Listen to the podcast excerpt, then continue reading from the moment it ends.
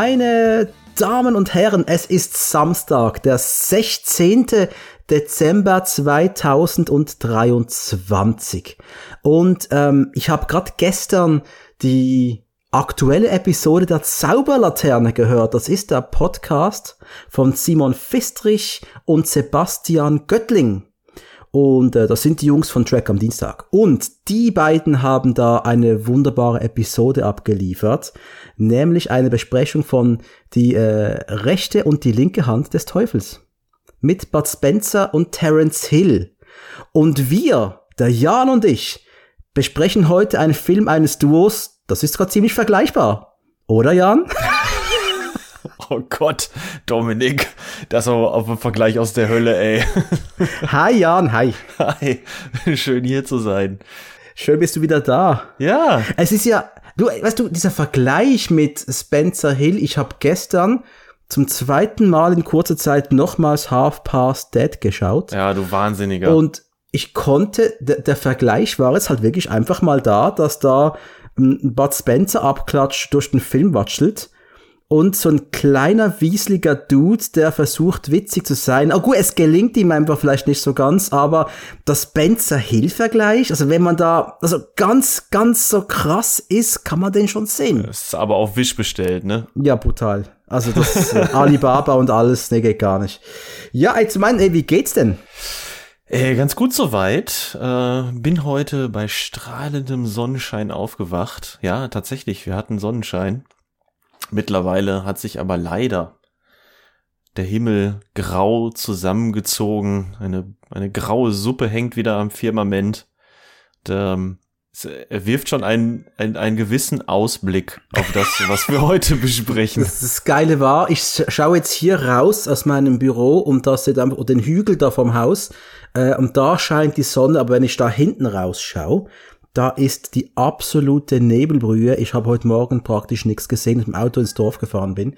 Von dem her, vielleicht sitzen wir heute etwas verloren im Nebel. Es kann schon sein. Lass uns doch mal kurz zurückblicken. Was ist passiert? Was ist passiert? Previously on the Cigar Podcast. ähm, seit Exit Wounds und Ticker, was ist passiert? Jan. Ja, Segal hat sich immer noch ganz schön rar gemacht in der Zeit, ne? Der ist äh, nicht viel, nicht viel unterwegs gewesen in der Medienlandschaft. Ja, genau. Man findet relativ wenig raus über den Mann, was er in dieser Zeit so getrieben hat. Mm, Exit Wounds war man redet von einem Hit.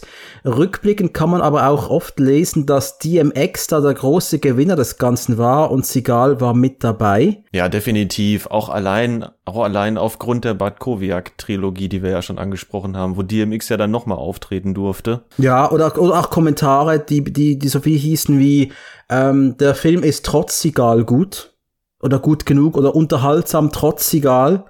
Alles, alles gelesen. Ähm, das heißt, es waren, du hast einen Hit auf deinem Konto oder wir gehen in den Fußballvergleich. Du hast ein Pokal gewonnen mit deiner Mannschaft, aber hast nicht gerade sonderlich gut performt. Das ist gerade quasi die Kritiken, die auf dich einprassen. Du hast die Medaille hier, du hast mitgefeiert, du bist Champion, du hast die Champions League gewonnen, aber dein Spiel wird nicht als dieses, als so gut gewertet. Das ist schon hart. Das ist tatsächlich ganz schön hart. Ich könnte mir auch vorstellen, dass das äh, auch Spuren hinterlassen hat.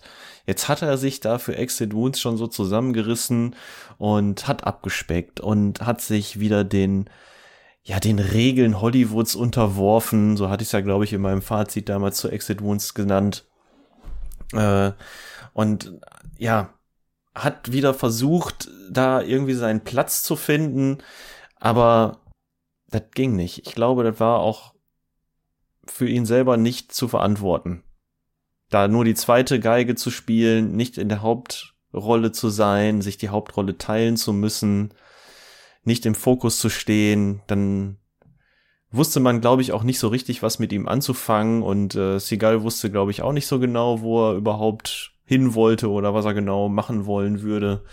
Wo war sein Platz im Filmgeschäft? Man wusste es nicht mehr. Und dann sind auch Dinge passiert auf dieser Welt, die alles nochmals bisschen durchgeschüttelt haben. Namentlich 9-11. Wir müssen über 9-11 reden. Ich habe das schon mal gemacht, als Tom Burgas und ich äh, bei Bullets and Fists über Collateral Damage gesprochen haben. Collateral Damage, dieser Schwarzenegger-Film, der auch ein Opfer von 9-11 gewesen ist, ähm, der dann lange verschoben worden ist, der auch entsprechend wohl noch bisschen entschärft worden ist, um ähm, nur niemandem weh zu machen in einer Zeit, wo vor allem Amerika ja äh, am Boden gelegen ist, mental, körperlich, dieses Land war gebrochen. Und entsprechend ist unsere Filmwelt dann auch verändert worden. Und ich zitiere jetzt kurz aus einem wunderbaren Buch. Ja, ja, wir lesen auch Bücher in diesem Podcast. Und zwar und zu, ja. ist das hier Action Movies, The Cinema of Striking Back von Harvey O'Brien. Ich habe das damals in, äh, in Hollywood gekauft. Und äh, ich zitiere Robert Shea, der war damals CEO von New Line Cinema. Der hat damals einen Satz gebracht, der auch für diese Zeit steht. What the world needs now is Hobbits. Und das ist richtig. Eskapismus. Welt, Eskapismus. Wir haben Hobbits und Fantasy gebraucht. Harry Potter. Wie viele Fantasy-Perlen oder Perlen, Filme sind entstanden Anfang der 2000er, die versucht haben, uns in andere Welten zu entführen? Viele, verdammt viele. Und was darunter gelitten hat, ist die hochwertige, erdige Action. Aber die hat schon vorher gelitten, denn wir haben drüber geredet. Unsere Stars die waren nicht mehr gefragt im Kino. Stallone, Schwarzenegger, alle hatten ihre Krisen. Der Sigal hat's ja noch ganz gut gemeistert bislang, zumindest für mein Befinden. Ja, da kann man so sagen, er hat sich schon ganz gut geschlagen. Nein, du hast schon vollkommen recht. Hat er gut gemacht bislang, ja. Besser als ein Van Damme, der, der, der schon Ende 90er nur noch Videothekenware abgeliefert hat. Äh, Lundgren hat immer schon ein eigenes B-Süppchen gebraut. Norris war fast schon am Ende seines, äh, seines Film- Schaffens angelangt, zumindest bis vor kurzem. Jetzt kommt ja ein Comeback-Film irgendwann von Norris, dass ich mich irgendwie ah, sogar drauf freue. Wer weiß, ne? Wer irgendwie weiß. freue ich mich drauf. Aber äh, gleichzeitig die Filmwelt, die Action-Filmwelt war an einem Wendepunkt. Wir waren im Nirvana. Wir wussten nicht wohin. Mein bester Freund und ich, wir gingen noch jedes Wochenende ins Kino und haben versucht, was Geiles zu schauen, aber es kam ja fast nichts mehr äh, im Action-Bereich, was dich irgendwie vom Hocker gehaut hat. Nix durfte noch gewalttätig sein nichts durfte mehr Blut haben, man versucht zu reden, anstatt gewalttätig zu sein, was ja eigentlich in der richtigen Welt super richtig ist, aber in der Filmwelt muss es krachen. Hey, und wir sind bei Half Past Dead angelangt. Ja.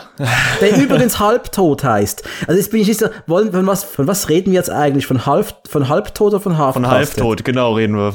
sag, sag mal halbtot. was, ich hab, ey, ich finde den, können wir über den Titel halbtot sprechen?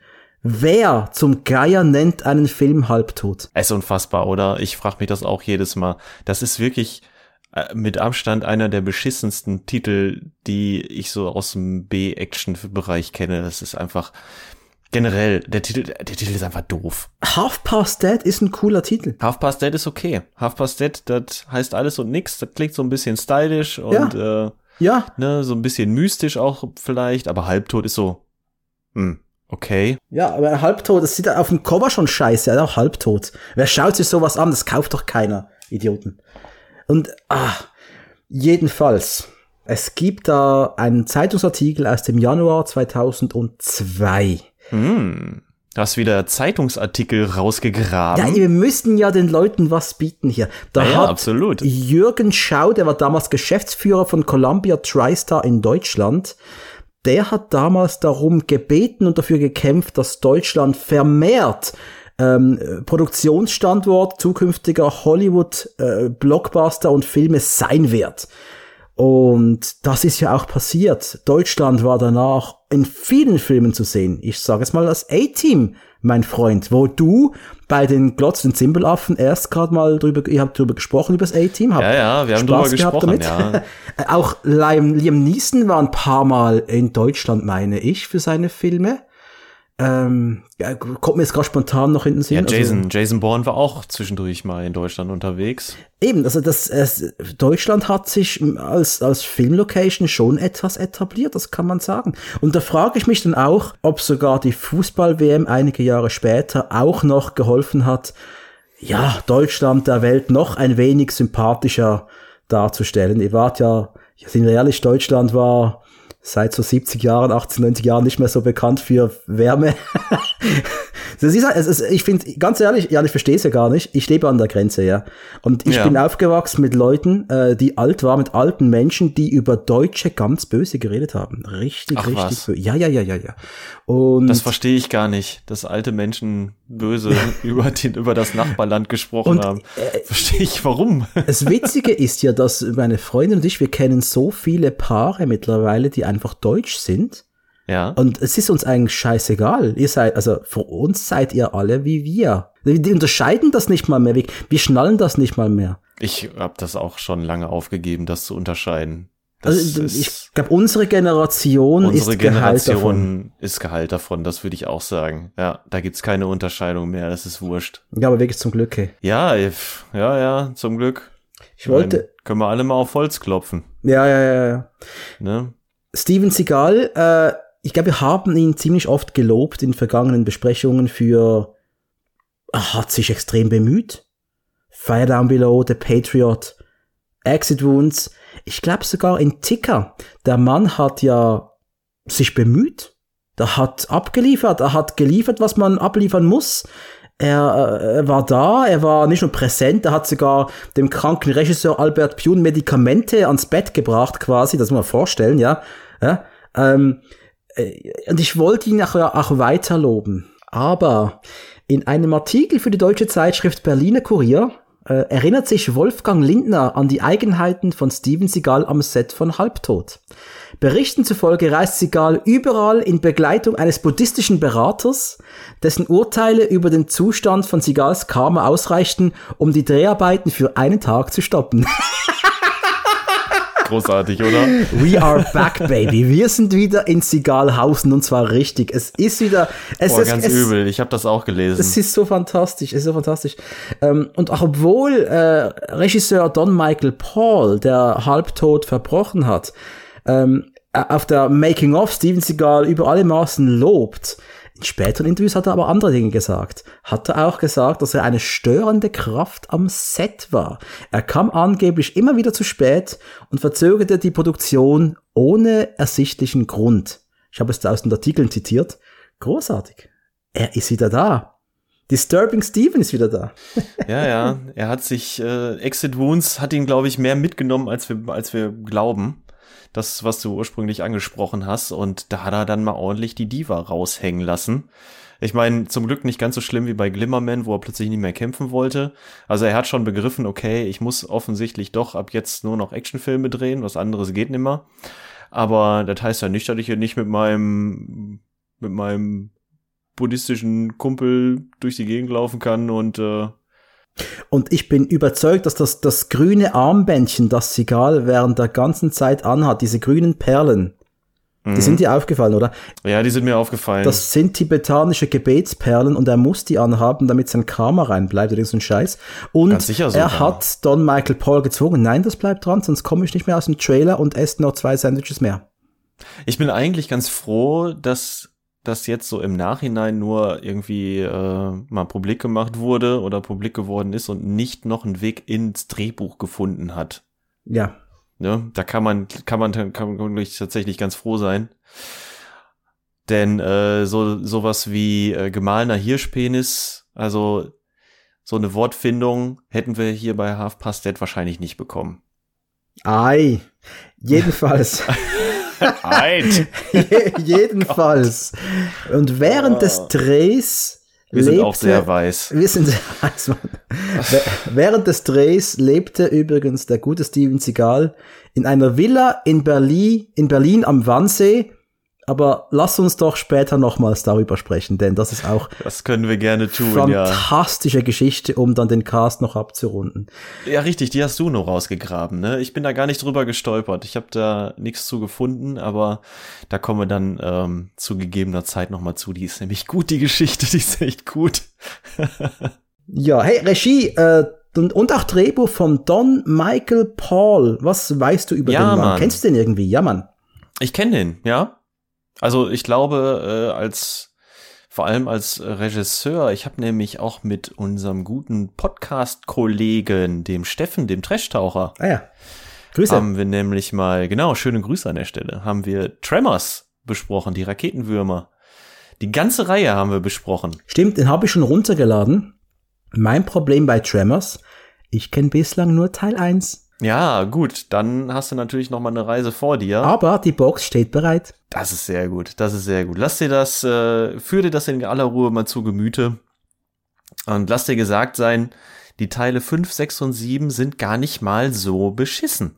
Und genau die hat nämlich Don Michael Paul äh, zu verantworten. Genauso wie so diverse andere Fortsetzungen aus ähm, anderen Filmreihen. Wenn ich das so lese, was ich, ich habe von dem folgendes gesehen. Ich habe gesehen, Jarhead 2 habe ich gesehen. Ich fand den voll okay. Ich habe Company of Heroes gesehen. Fand ich voll okay. Sniper Legacy, wie der Rest der Sniper-Reihe, einfach voll okay. Äh, und auch Kindergarten Cop 2 war überraschend gut. Den hat sich sogar meine Freundin angeschaut. Also von dem her, Don Michael Paul, der kann schon irgendwas. Ich finde das ganz spannend, dass der immer sich auf diese Reihen aufsetzt und äh, da entweder Drehbuch, äh, Drehbücher zu schreibt, geschrieben hat oder halt selber noch die Filme dazu inszeniert. Ne? Bei Death Race, äh, dieser Death Race-Reihe, da hat er ja auch mal was gemacht. Aber die hat mich völlig verloren, ganz ehrlich. Also Death Race war für mich eine riesen Enttäuschung. Es war, ich, das muss ich kurz sagen, ich habe damals Death Race 2000 gesehen. Den kennst du garantiert. Und der wird auch mal Podcast-Material sein, ganz klar. Und da habe ich gehört, es gibt, eine, es gibt ein Remake davon, eine Fortsetzung, was auch immer, mit Jason Statham. Der hat doch die, den ersten gemacht, oder? Voll gut, ey, ja. Und war da schon Laune enttäuscht. gemacht. Ja, ich habe den Scheiße gefunden. Weil ich halt Death Race 2000 gesehen habe.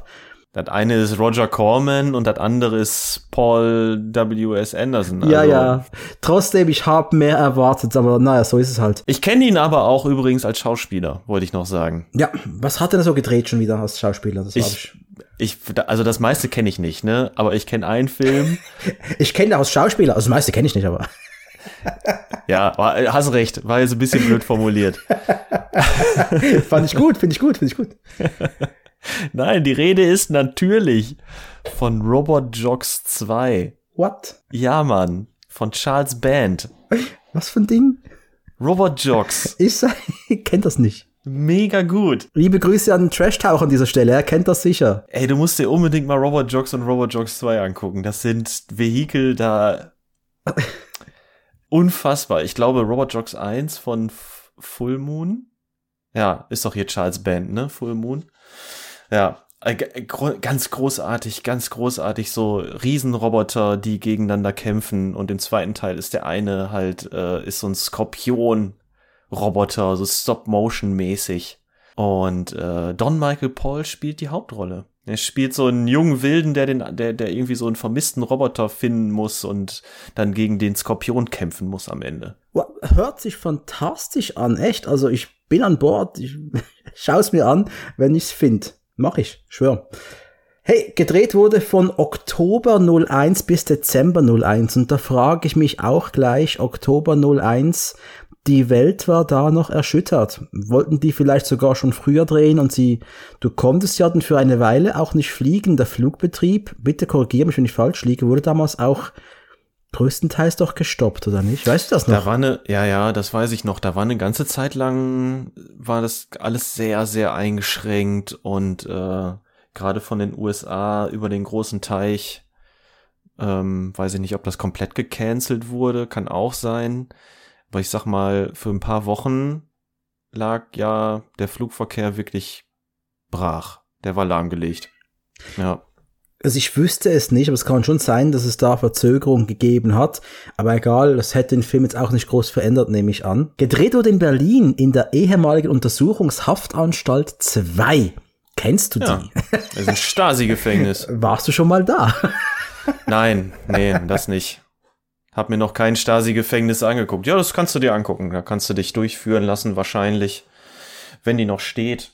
Ähm, aber, aber ich bin mir ziemlich sicher, es gibt äh, noch viele, viele Stasi-Gefängnisse in Berlin, die man sich angucken kann. Ich frage mich auch, warum, was war der Grund, dass man dieses Gefängnis gesucht hat? Hätte es da keine besseren Möglichkeit in den USA gegeben? Oder war es effektiv, weil wegen Geldgebern, die verlangt haben, dass da jetzt irgendwie äh, Deutschland benutzt wird? Ich habe nicht nachgeguckt, ehrlich gesagt. Ich hatte noch äh, überlegt, ob ich da nochmal recherchieren soll, aber ich bin irgendwie nicht dazu gekommen. Ähm, ob da irgendwie der Filmförderfonds auch seine Finger mit im Spiel hatte. Alles ist möglich, alles möglich. Aber wir, wir werden noch kurz auf die beiden ähm, Produktionsschmieden zu sprechen kommen. Was wir aber gleich sagen können zu Beginn, Budget des Films 13 Millionen. Ja, wobei, da geht, geht ja schon auseinander, ne? Man weiß es nicht ganz genau. Könnten auch 15 gewesen sein, vielleicht auch mehr. Ist nicht richtig dokumentiert. Für 13 Millionen, muss ich sagen, haben die das schon, haben die das Budget schon gut umgesetzt. Kann man schon mal an der Stelle vorweggreifen. Ist alles ins Geballer geflossen. Ja, äh, eingespielt hat das Ding. Keine 13 Millionen. Doch, er hat weltweit 19 eingespielt sogar. Ach stimmt, ich sehe es auch gerade. Ja, ja. Also er hat zwar die schwarze, schwarze Zahlen gemacht, aber wir wissen alle, das ist nicht, kein, nicht gerade ein Hit. Und ich ging dann auf meine übliche Website, um mal die deutschen Zahlen zu finden. Und ich musste da lange suchen, denn ähm, da werden in den Top, in den Jahrescharts vorwiegend Filme ab 100.000 Zuschauer erfasst. Das Einzige, was ich gefunden habe, ist, dass Half Past Dead, äh, ich glaube im Juni, an, jetzt habe ich das Datum nicht geschrieben, ich glaube, der ist im Juni angelaufen und hat etwa 23.000 Zuschauer gehabt. Ja. Man kann mich da gerne korrigieren, wenn ich, ich habe keine besseren Zahlen gefunden. Ich glaube, der war wirklich nur eine Woche im Kino äh, und dann war der weg und 23.000 Leute haben den gesehen. Witzigerweise kann ich mich erinnern, dass er bei uns beworben wurde. Okay. Ich, ich kann da leider nicht mitreden. Ich habe bei uns war da war da nicht vorhanden. Ja, ja, wollen wir in den Film einsteigen, Jan? Bist du bereit? Wollen wir? Ja, können wir gerne machen. So von wegen bewerben. Ich könnte noch sagen, äh, ich bin mir sogar ziemlich sicher, ich habe damals einen Trailer im Kino sogar gesehen. Ich weiß nur nicht mehr wo. Also kurz davor im bevor der ins äh, Kino kam hier, liefen, glaube ich, entweder so Transporter oder Matrix 2 oder so. Eins von, der müsste irgendwann so im Frühjahr 2003 gelaufen sein. Und äh, da bin ich mir ziemlich sicher, habe ich einen Trailer gesehen im Kino. Da bin ich, glaube ich, das erste Mal wirklich auch ähm, auf der großen Leinwand über Seagull gestolpert. Also, dass ich mal bewusst wahrgenommen habe, dass er mit einem Film im Kino ist. Ja, dann hast du ihn wohl glücklicherweise. Du, du hast ihn gesehen, oder? Du, nee, ich habe ihn nicht im Kino gesehen. Das nicht. Nein, nein. Ich bin nur darauf aufmerksam geworden, dass da wieder ein Seagal-Film ins Kino kommen soll. Konnte ich zu dem Zeitpunkt aber noch nicht so viel mit anfangen. War mir einfach. Stell, hey, stell dir vor, das wäre ein erstes Seagal gewesen. Puh. Da wäre meine Begeisterung wäre dann aber in eine interessante Richtung gegangen, glaube ich. Sagen wir einfach in eine andere.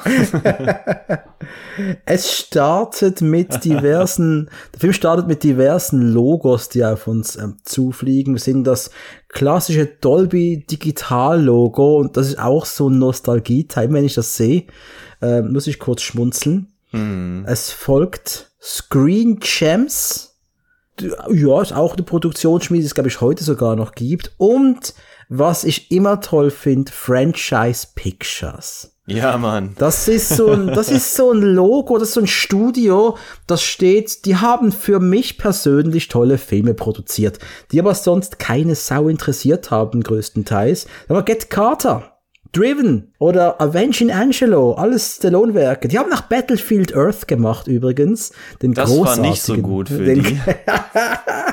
die Art of War und wir werden die auch noch einige Male sehen äh, in den nächsten Sigal-Besprechungen. Also Warner Brothers, Fox, weit weg. Wir sind in einer neuen Welt gelandet.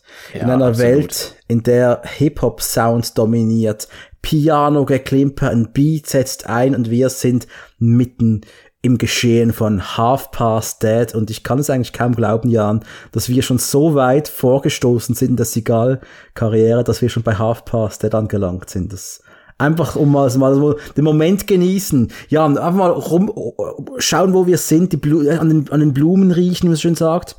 Ist das wirklich ein Genuss, Dominik?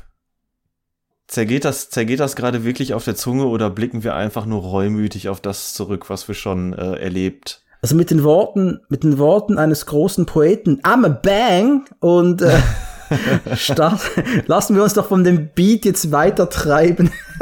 wir sehen, wir sehen Jarul, da geht die Freude dahin. Wir sehen Jarul und sein, sein Boss, sein Chef, die laufen da gerade eine Wendeltreppe hoch und labern.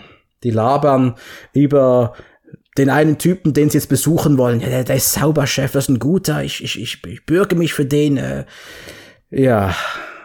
Diese ganze Szene, ne, diese ganze Anfangsstartsequenz ist schon so doof.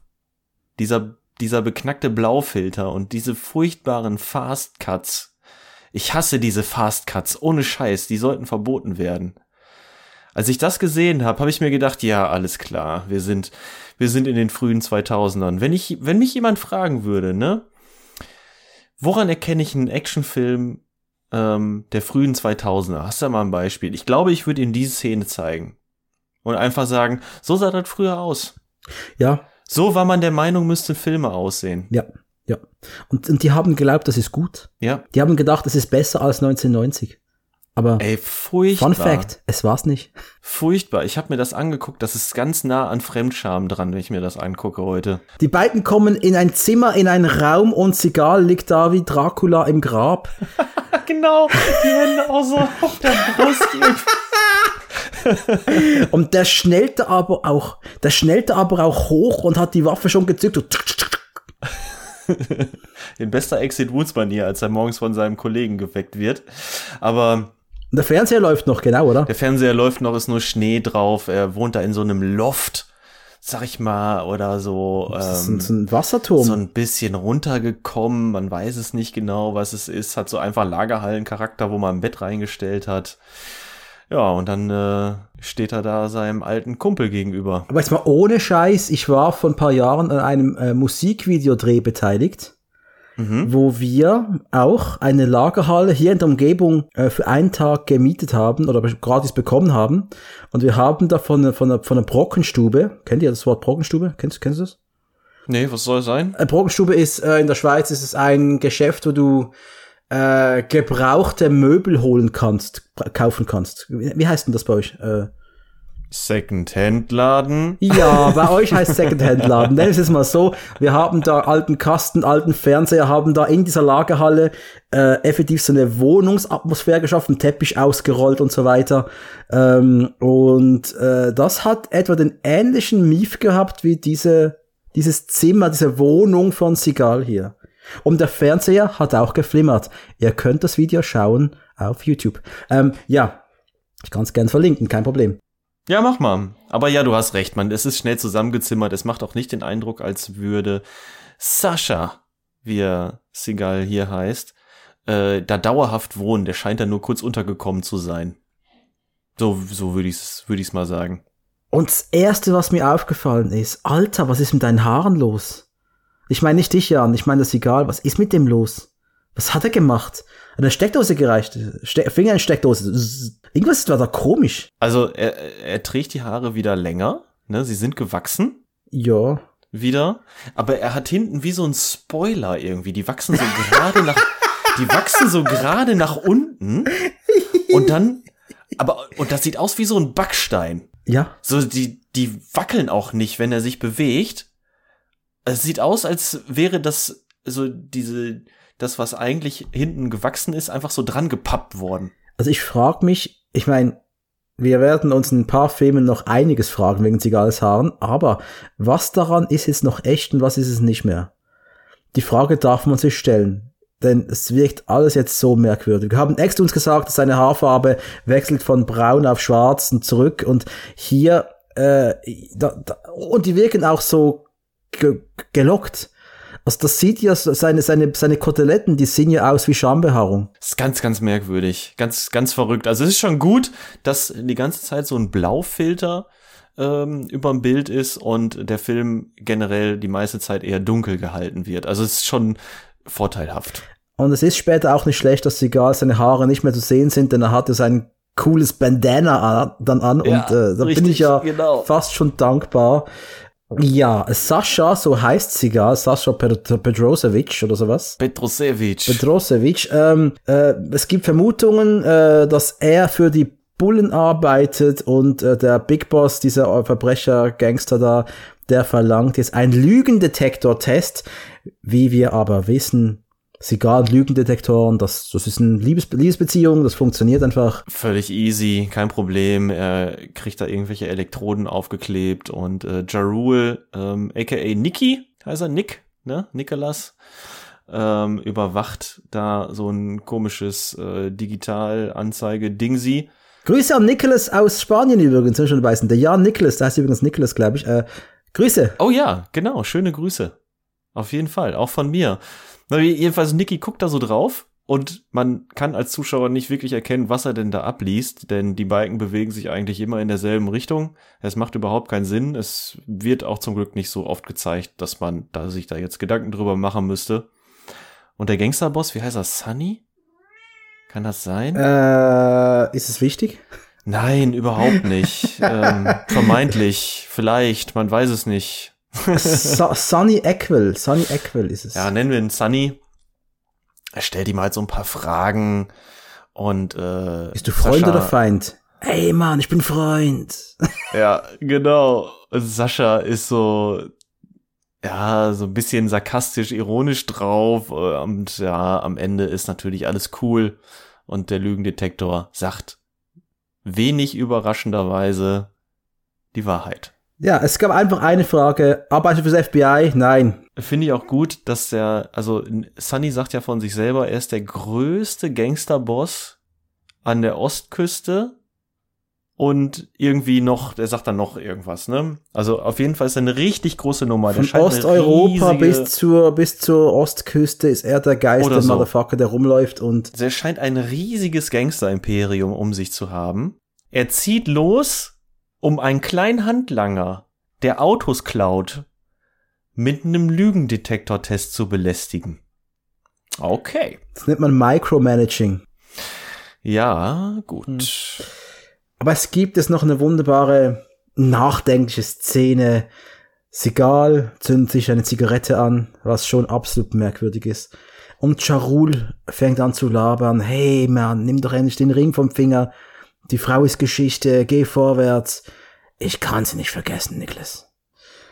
Und Jarul bietet ihm einen Job an und es, es geht los. Es, es, es, es geht los.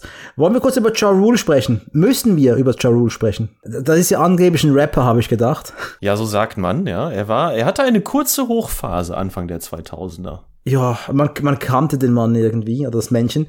Er war vorher bereits in Fast and Furious zu sehen, hat er seine ersten Schauspielbewegungen gemacht. Half Past Dead war sein zweiter Film, glaube ich zumindest.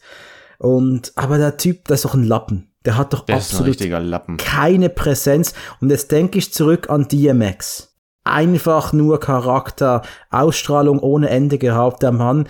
Ich bin fast der Meinung, der ist auch verstorben vor ein paar Jahren jetzt, aber äh, DMX hätte aus, hätte noch massiv mehr Schauspiel erreichen können, als das, was er geschaffen hat. Da bin ich fast überzeugt. Also in dem Bereich, wo er dann schon angefangen hat, Filme zu drehen, nämlich sprich so im B, oberen B-Bereich, B-Actioner-Bereich, da hätte DMX durchaus noch was reißen können. Auch mit seiner Physis, die er ja mitgebracht hat. Ne, das ähm, hat er ja dann durchaus bewiesen.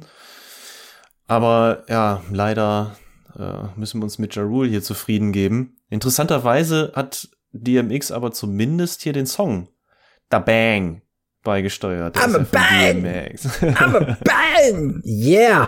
Meine Freundin lag gestern so da. Sie hat auf der Couch gepennt und ich habe mir noch spontan Migräne gekriegt. Ja, sie, sie, sie, hat gesagt, du, ich bin schon müde, ich will schlafen, harte Woche gehabt, äh, Schule war hart. Äh, schau doch noch einen Film, du musst sicher was vorbereiten für einen Podcast. Sie ist so proaktiv, denkt sie für mich mit, die Gute.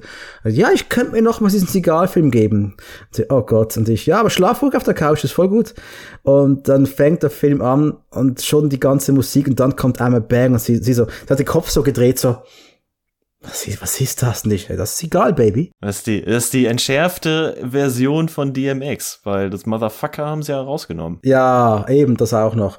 Aber natürlich, der Anfang ist ja eigentlich schon richtig geil. Da springt ja gleich mal ein Auto im Dukes of Hazard Stil durch die Gegend und Zigal drückt er auf die Tube und äh, macht da die krassesten Manöver und du glaubst einfach nichts. Du glaubst gar nichts. Nichts. Es ist, weniger glaubhaft als die Motorradszene in Exit Wounds. I'm a bang! Ja, richtig. Es war einfach nur, es war einfach nur grotesk, ihn in dieser, in diese, in diese Figur überhaupt zu packen, denn er ist kein Autoschieber. Sigal ist ein Fighter, der muss Menschen töten, der klaut keine Autos. Es passt einfach nicht. Das ist ja nicht das Einzige, was nicht passt. Es wird ja auch gesagt, dass er Russe ist, aber er spricht ja noch nicht mal mit russischem Akzent oder so. Es ist einfach völlig egal. Ich weiß gar nicht, warum man das gemacht hat. Wieso? Es sind so viele Sachen, die da in diese Rolle hineingeschrieben werden, die ich nicht verstehe. Auch hinterher noch das mit dem Knie, da kommen wir ja noch hin. Genau. Es, it all makes no sense. Es macht alles keinen Sinn. Er ist Russe, aber es macht keinen Sinn. Er hat ein Metallknie, macht keinen Sinn. Seine Frau ist gestorben. Äh, er will Rache an einem Gangsterboss, den wir nie mehr sehen werden. Das spielt absolut keine Rolle. Hier in diesem Drehbuch macht nichts Sinn, können wir jetzt, können wir jetzt schon sagen. Zumindest nichts, was mit Segals Rolle zu tun hat. Also ich sag mal so, der grobe Plot, der da sich hinterher dann noch entfaltet, der macht ja schon, also Ja, ist der macht schon Sinn, ja, ja. verständlich. Ja, ja. Aber ähm, das, was man hier mit Sascha anstellt, ist irgendwie ein bisschen strange. Und die beiden fahren in eine Art Werkstatt und Sigal, also das muss, das musst du dir mal vorstellen. Wir kommen von Filmen wie Deadly Revenge, das Brooklyn Massaker.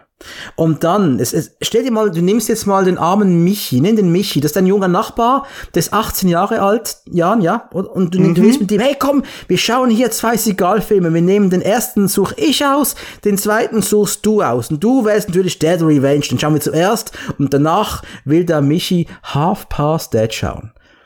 Und oh mein Gott, was ist denn das für ein Unfall, der da passiert dazwischen? Was ist denn da passiert? Wie, äh, wie kannst du zu einer Szene kommen, in der ein Sigal mit seinem, was eigentlich ein Maserati, ich weiß gar nicht, Ja, ich was glaube hier- schon, ja. war Maserati, der, die, die Sascha Pedrosevic, der kommt da angedüst in die Werkstatt, fäng- fängt an äh, zu driften, nennt man das Driften? Donuts drehen. Donuts drehen, Dankeschön. Und, äh, und, und den Charul schleudert so dermaßen aus dem Auto, dass er eigentlich tot ist. Ich habe so gelacht bei der Szene. Ist so geil. Diese Szene ist so bescheuert. Das ist so ein Ding, da rechnest du auch nicht mit. Er dreht da diese Donuts und Jarul schreit, halt an! Und ne, Sascha so, ach, du willst anhalten? Ja, okay, halt, halt dich an. Das Auto hält an, die Tür geht auf, da fliegt so eine Puppe raus, einfach im hohen Bogen und knallt so ganz platt, wie so ein Brett, in die Windschutzscheibe von der anderen Auto.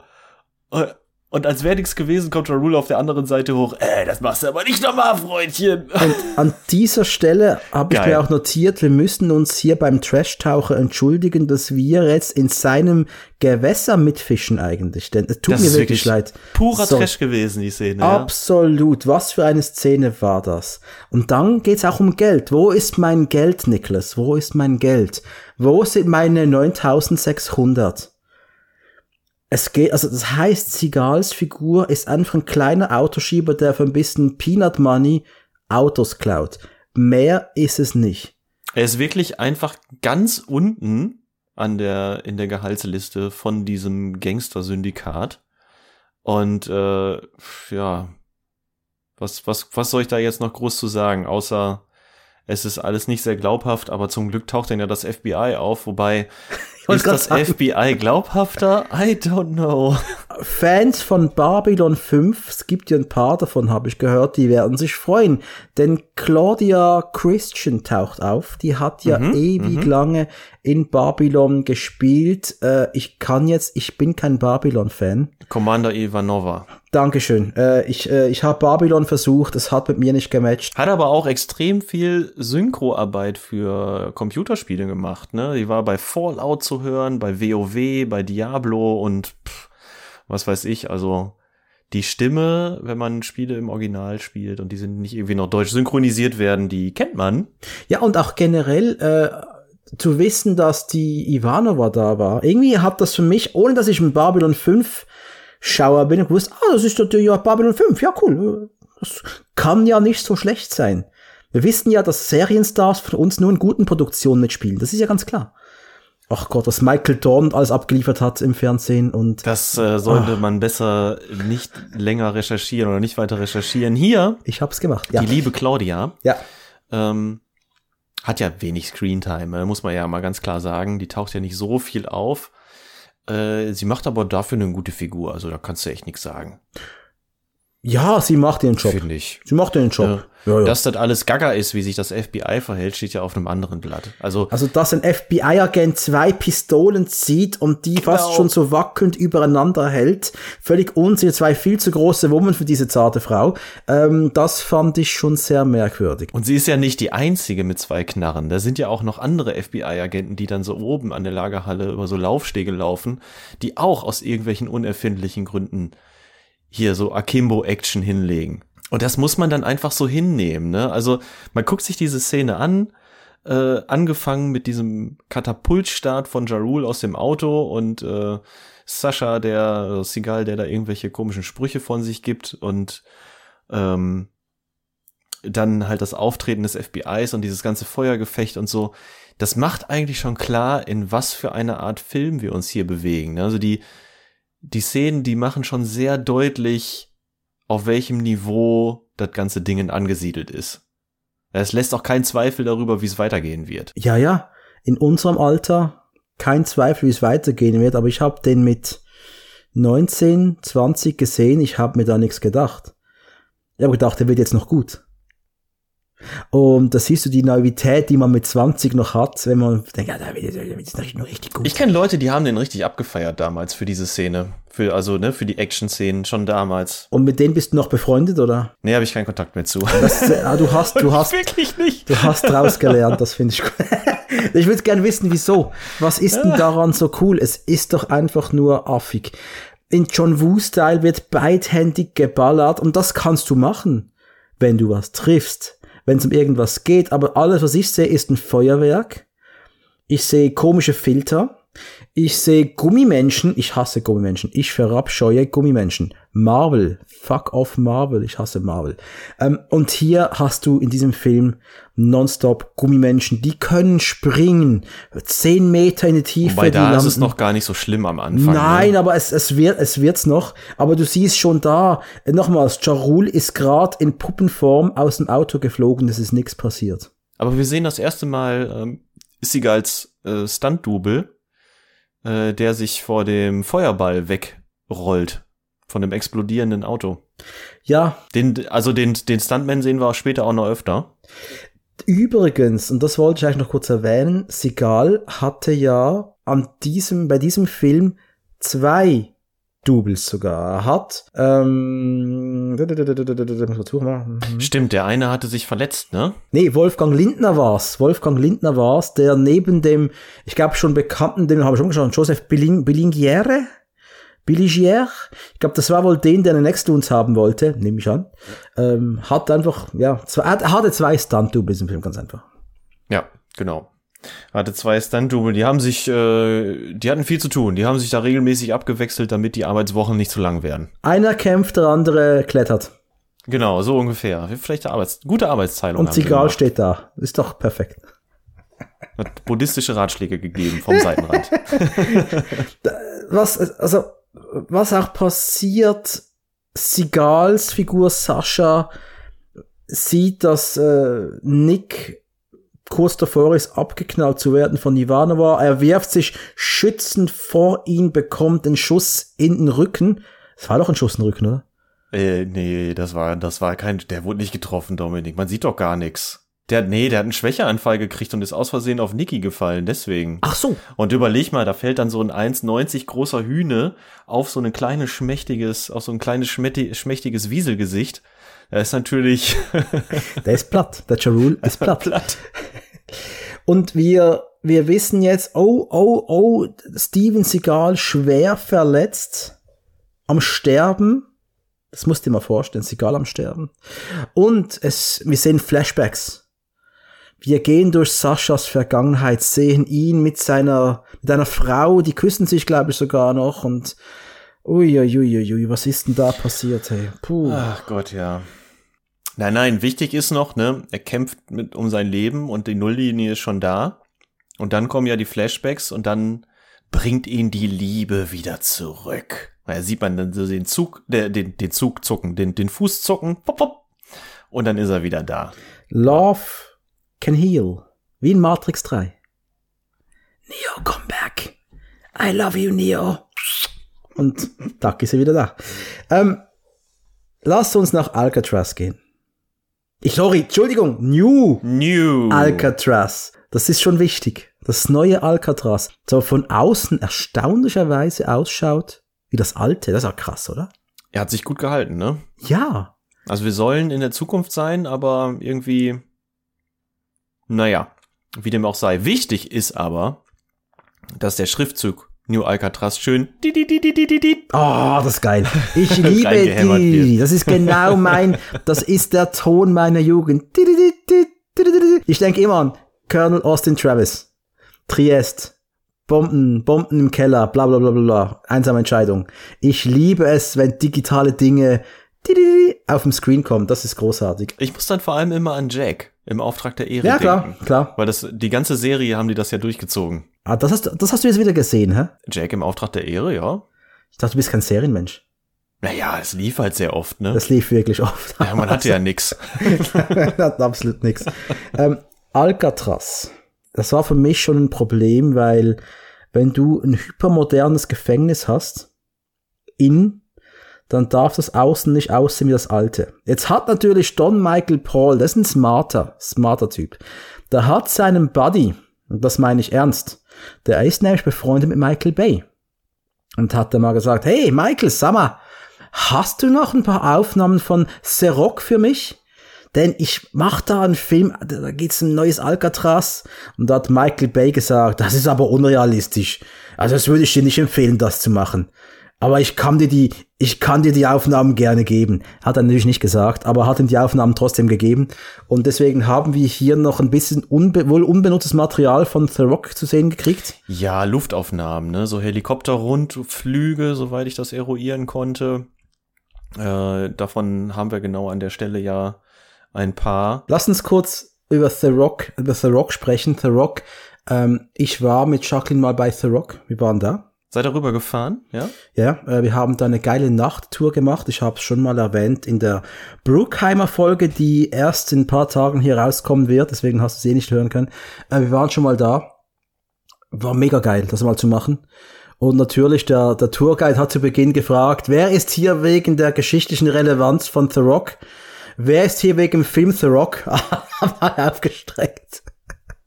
War natürlich geil. Und wir haben dann einfach da, die, wir haben die Zellen gesehen, wir haben alles gesehen. Und der, der, die Atmosphäre, die der Film The Rock dir mitgibt, ist nicht vergleichbar mit dem, was Half Past Dead dir hier bietet. Denn hier wurde einfach wirklich nur, ja, wir nehmen einfach eine Luftaufnahme, das generiert genügend Atmosphäre, den Rest drehen wir in Deutschland und das ist scheißegal.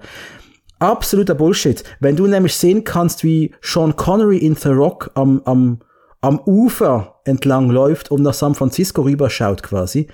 Du hast hier, es ist dir scheißegal, wo das ganze Teil gefilmt worden ist. Es interessiert dich nicht. Es wirkt sich an, als wäre dieser Film in einer Turnhalle entstanden. Und das ist für mich ein Problem. Das hängt über allem. Das macht das Ganze auch billig. Ja, die Immersion entsteht natürlich dadurch, dass man möglichst viel von dem Gefängnis zeigt und das auch mal von außen zeigt.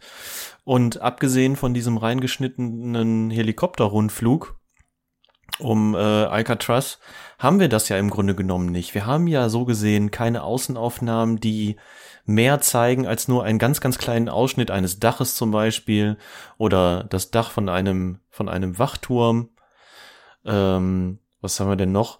Dann haben wir noch diesen Außenshot von, äh, ja, von dem ei- vermeintlichen Eingangsbereich von New Alcatraz, was ja auch irgendwo in Berlin gemacht, äh, gedreht wurde. So mehr Außenshots haben wir ja nicht. Also wo soll die Immersion herkommen, dass man sich tatsächlich auf dieser Insel befindet? Sie ist nicht da. Was sie aber geschickt gemacht haben, weil sie wussten, wir können das nicht irgendwie re rekreieren. Wir lassen Außenshots bei übelstem Regen passieren, damit man wirklich nichts sehen kann. Das ist eigentlich ein smarter Move, aber eigentlich ist es einfach für uns ein weiterer Disconnect. Also wer immer in San Francisco lebt oder einmal bei The Rock war, der wird sagen, der Film ist einfach nur Grütze, weil äh, die waren nie da.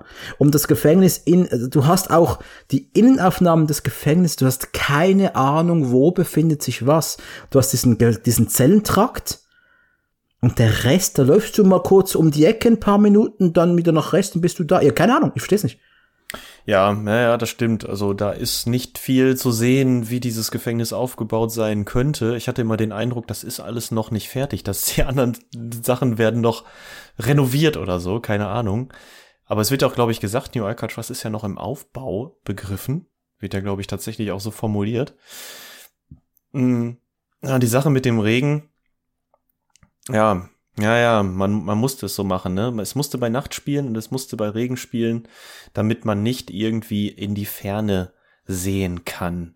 Alles musste dunkel sein, da noch schöne, schöne Blaufilter drüber und fertig ist die Kiste. Das habt ihr ja auch bei Star Trek 6 noch so schön gesagt. Äh, übrigens tolle Star Trek 6 Folge, ja. Wer die hören will, glotzen und Simpelaffen, sehr geil. Ähm, der Raum zu Beginn, als Kirk und Spock das Briefing haben mit der Sternenflotte wo einfach im Hintergrund schwarze Vorhänge den Raum bedecken und es ist dir aber völlig egal. Weil da funktioniert das jetzt wieder, dass man vom Raum nichts sieht. Da hat für mich völlig funktioniert. Weil man ja natürlich da auch gewohnt ist bei Star Trek, dass man normalerweise keine Außendrehs hat. Das ist ja eher die Unterzahl. Ne? Sie sind, ist nun mal eine Studioproduktion auch, aber ich weiß, was du meinst weil da wirst du ja auch von der Handlung dann gefangen genommen und äh, gefesselt. Und hier bei Segal, da sind wir Außenaufnahmen gewohnt, eigentlich. Wir waren mit ihm in Brooklyn unterwegs, ne? Wir waren mit ihm in Alaska unterwegs und und in und in Kanada auf Pferden, auf Zügen, auf dem Wasser. Wir kamen gut drum mit dem Mann, danke. Ja, ja, wir kamen wirklich gut rum mit dem Mann. So, und jetzt sind wir halt in einer muffigen Lagerhalle gelandet, was uns als Alcatraz verkauft werden soll. Und das zieht dann nicht mehr. Das, das funktioniert nicht. Nick und Sascha treffen sich wieder. Es ist acht Monate später und die beiden sind Inmates. Die gehen jetzt ins Gefängnis zusammen. Nick hat fünf Jahre Knast aufgedonnert bekommen und Sascha zwei ist ein rührendes Wiedersehen zwischen Nick und Sascha, ne? Mein Gott, was ne Bromance. Das ist jetzt auch mal wieder mein Problem, diese Bromance, wenn die beiden zumindest gleich alt wären. Dass du es irgendwie glauben kannst, aber das ist ja fast schon der Papa und der Sohn. Äh, das ist genau das. Das ist genau das. Also ich glaube, Nicky hat in Sascha eine Vaterfigur gefunden, die er in, die er als Kind nie hatte. Und Sascha hat in Nick eine Kinderfigur gefunden, die er in Out of Reach in weiblicher Form mit Briefen zuschütten wird. Oh Gott. Oh Gott. Also. ja, gut. Sigal geht durch den Metalldetektor. Man muss sich ja ordentlich einchecken im Gefängnis, oder? Und dieser piepst. Natürlich, wir haben schon angedeutet, es ist das Knie. Und das Teil piept doch jetzt einfach nur, damit Sigal dem Wert das richtige eins auf die Fresse geben kann, oder? Ja, er haut ihn zwar um, weil er halt er hätte auch einfach sagen können, ja, sorry Leute, äh, guck mal in eure Akte, das müsste da eigentlich drin stehen. Ich habe nämlich ein Titanknie. Warum habt ihr das nicht vermerkt? Aber stattdessen gibt er nur blöde Widerworte, wird angepumpt vom Wächter, er pumpt zurück, wird ein bisschen geschubst und äh, dann greift Ja Rule den Wächter an und kriegt ordentlich aufs Maul. Ja, aber der Knastboss, der geht dazwischen. Denn jetzt kommt, jetzt kommt die vielleicht einzige Figur, die ich irgendwie mag, der Gefängnisdirektor. Gespielt von Tony Plana oder Plania. Nicht ganz sicher, wie es ausspricht. Äh, der Typ in Lederjacke, Vato Loco ehemaliger, war so ein Gangster und äh, wird dargestellt von, einem, von, von diesem Tony Plana, der einfach, der hat einfach so eine Ausstrahlung. Der muss auch gar nicht viel machen. Der ist einfach so der Papa des Gefängnisses, der coole das weißt Bro du zu irgendwie. dem Zeitpunkt aber noch nicht, ne? Du denkst im ersten Moment, okay, du weißt, das ist der Direktor und du, der hat auch direkt so eine Ausstrahlung von wegen, mit dem ist nicht zu spaßen. Der Typ ist äh, hart wie Granit. Du weißt aber zu dem Zeitpunkt noch nicht so genau, ist er vielleicht böse zu seinen Leuten? Ist er so ein Mistkerl, so ein sadistischer Direktor eventuell, so wie man es ja klischee-mäßig auch äh, kennt aus anderen Produktionen, ne? Aber ist er nicht. El Fuego, wie er sich selber nennt, ist ein netter Kerl eigentlich. Ist hart, aber gerecht. Und er hat einen, er hat einen recht sozialen Ansatz des Strafvollzuges, würde ich mal sagen. Ja, da wärst du gerne im Knast und darfst du PlayStation 2 zocken. Ist cool. Ja. Ist cooler Typ. Und dann gehen wir auf den Paradeplatz. Parrot Grounds wird eingeblendet, 11 Uhr, damit du auch weißt, wie spät es gerade ist.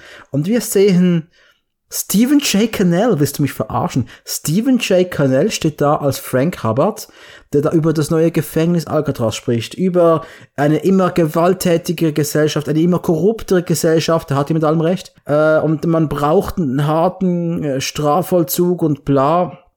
Stephen J. Cannell, das ist der Mann, der unsere Jugend, unsere Kindheit schön gemacht hat. Klär mich auf.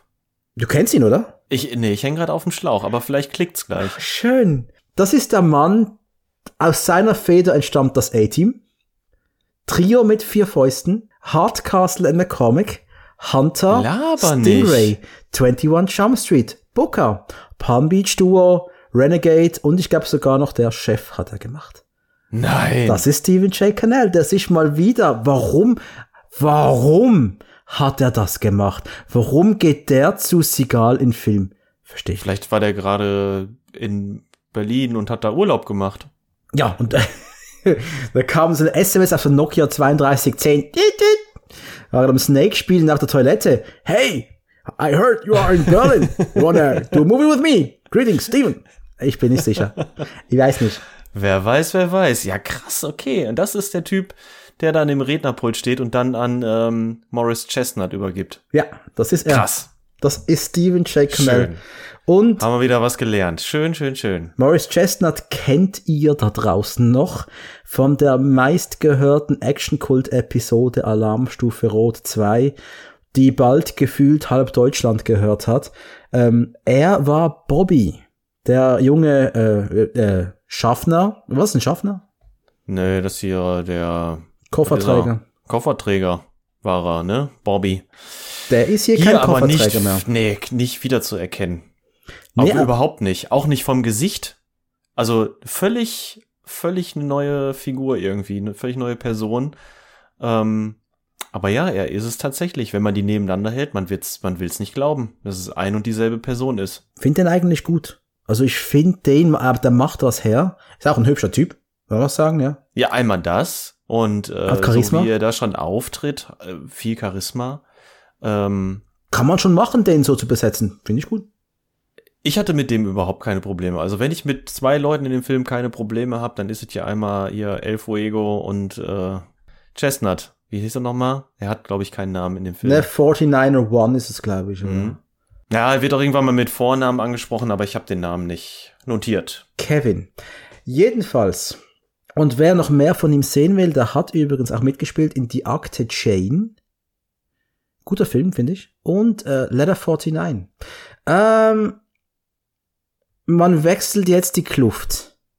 Vom orangen, orangen Jumpsuit geht jetzt in die blaue Knastkluft. Und es läuft die übelste Hip-Hop-Mucke, die du dir vorstellen kannst. Also für mich zumindest. Es, also, ah, ah, ich hab, mm. äh, Und Sigal, der, der, der watschelt da so durch die Gegend, so völlig künstlich läuft er da durch das Gefängnis. Du glaubst zu keiner Sekunde, dass der ein Inmate ist. Und ich Ganz, denke jetzt ganz zurück. schwierig, ey. Ganz, ganz schwierig. Ich musste an Nicolas Cage in Face Off denken, der da ähm, äh, ja, eigentlich gerade den Travolta gechannelt hat, aber der sich da im Gefängnis bestens hat äh, einbringen können. Und hier, hey, Siga, es ist einfach. Und äh, warum trägt er ein Bandana? Warum darf er ein Bandana tragen? Warum? Also alle haben ja irgendwas auf dem Kopf, ne? Muss man jetzt mal dazu sagen. Das scheint ja tatsächlich zu der Ausstattung zu gehören. Das ist halt ein cooles Gefängnis. Da ist man gern. Die Welt zu Gast bei Homies. Ich weiß auch nicht. Und was ist passiert? Wir, wir, der ganze, so, ich musste kurz, ich musste kurz meine Notizen, ich konnte gerade nicht eruieren, wo wir jetzt, was jetzt gerade Wo wir passiert. gerade sind, ja, es ist schwierig, ne? Die, die Szenenabfolge fängt nämlich jetzt schon an, wirklich schnell hin und her zu wechseln.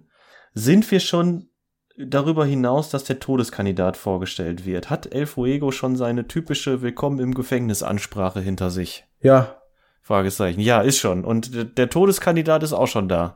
Der Todeskandidat ist da. Das ist auch so eine Sache. Der Todeskandidat, der wird ja vorgeführt, der wird aus dem Untergrund hochgefahren auf so, auf so einem Sessel, oder? Ja, nee, der auf so einer Rampe einfach. Der steht auf der Rampe und wird da hochgefahren. Mitten im Zellenblock Mitten ist im einfach Zellenblock. eine Rampe.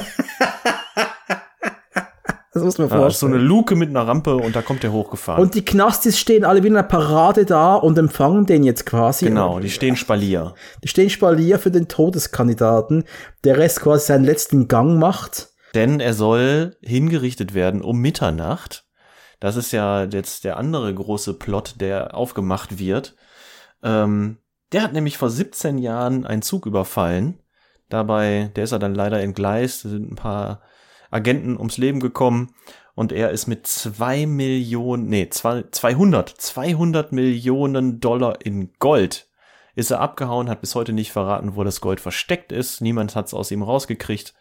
Um Mitternacht soll die Exekution vollzogen werden und deswegen kommen jetzt äh, ganz viele hohe Tiere aus den Ministerien auf die Insel geflogen. Und es sind noch einige Leute gestorben dabei, deswegen wird er zum Tode verurteilt. Genau, ja, genau, weil der Zug entgleist ist. Ja. Was ach, völlig Hanebüchen ist. Es war ja kein Mord, es war dann eigentlich Totschlag. Oder? Ja. Ja, der Mord ist, ich erschieß dich einfach direkt in die Fresse, das ist Mord. Wenn ich das plan, ich habe lang geplant, dass der Jan jetzt da sitzt, das ist ein Mord. Wenn du versehentlich mir in die Schusslinie läufst, dann ist es eigentlich nicht Mord, dann ist es dumm. Aber wenn du jetzt bei einem, welchen ich lasse einen Zug entgleisten, fünf Leute sterben, ist, Ist, ein, das jetzt Mord? ist ein hartes, ist sehr, sehr hartes Urteil. Vielleicht war er zu unnachgiebig in, in seinen Auskünften, äh, wer weiß, aber auch da, so wie der Charakter angelegt ist von äh, Lester, so heißt er ja, ist das wenig nachvollziehbar, warum er zum Tode verurteilt ist, weil er scheint eigentlich der, the good guy zu sein. ja, Er ist jetzt nicht so, dass er irgendwelche inneren Dämonen in sich tragen würde. Wir erfahren dann ja im späteren Verlauf auch noch ein bisschen was über ihn. Er, er ist eigentlich eher ein netter Kerl, der äh, offensichtlich einfach nur sehr gut darin war, 200 Millionen Dollar in Gold zu klauen. Ohne, ja, ohne dass er auch anderen was Böses will. Er ist, ist ja auch ja nicht irgendwie ein massenmordender Psychopath, der äh, im Laufe des Films irgendwie mit einer Knarre um sich schießt oder keine Ahnung, die Richterin, die da auch am Start ist, irgendwann mal mit dem Messer bedroht oder sowas.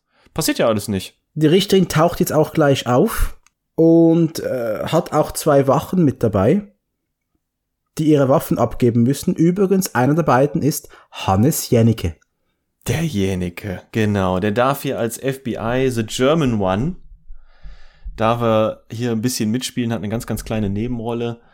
Äh, ja, Jenike, also wem das jetzt nichts sagt, der ist schon im deutschsprachigen Raum, ist das schon ein bekanntes Gesicht, würde ich sagen. Ne? Der war ja schon überall dabei, bei Schimanski Tatorten, bei Derrick war der schon dabei. Der hat auch so geilen Scheiß gemacht wie Bermuda Dreieck Nordsee. Ne, da war er auch dabei. Also richtig hochkarätige deutsche Fernsehfilmproduktion.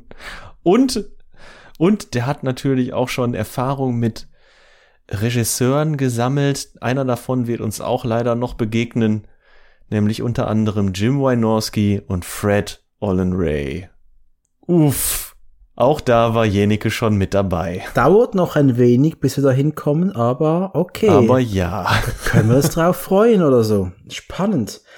Und wir sehen ein Flugzeug und wir sehen ähm, einen Fallschirmsprung Aus Navy Seals. aus Navy Seals. Der, wie, äh, ich habe das Gefühl, dieser, dieser Sprung damals aus dem Film Navy Seals, der wurde mindestens fünfmal recycelt, oder? Der Das kommt ist genauso wie das aus dem Wasser hopsende U-Boot aus, ähm, du weißt, was ich meine, ne? Aus Jagd auf Rote Oktober, Ja. was auch äh, fast in jedem U-Boot-Film verwurstet wird, danach immer dieses U-Boot, was da raus. Wie sind wir wieder bei Jack? Ist nämlich da im Vorspann, da springt dieses U-Boot auch so aus dem Wasser. Und, Exakt ähm, das, ja. Das heißt, wir wissen, oh, irgendwas passiert, irgendwas passiert, irgendwas springt da gerade zu uns runter. Alcatraz, es ist Nacht. Jarul und Seagal sind irgendwie am Rumlabern, währenddessen landen diese Fallschirmspringer auf Alcatraz, machen da ein bisschen Krawum und übernehmen quasi die, das Outdoor-Gelände vom Gefängnis. Die ballern alles nieder, was nicht bei drei auf Bäumen ist. Das ist so krass. Es wird einfach direkt das Feuer eröffnet, ohne Wenn und Aber. Da fliegen die Fetzen und die Funken. War eine Szene da ganz witzig. Äh, die fand ich eigentlich ganz stylisch als ihr ähm, die, die Amazone der Runde, die Kampfamazone, auf diesem Scheinwerfer landet, der sich ja die ganze Zeit dreht. Der Scheinwerfer auf diesem Wärterhäuschen und sie ballert dann drehend auf diesem Scheinwerfer unten in das Wärterhäuschen. Da habe ich mir gesagt, okay, den Style gönne ich dem Film. Gebe ich ihm. Naya Peoples heißt die Dame.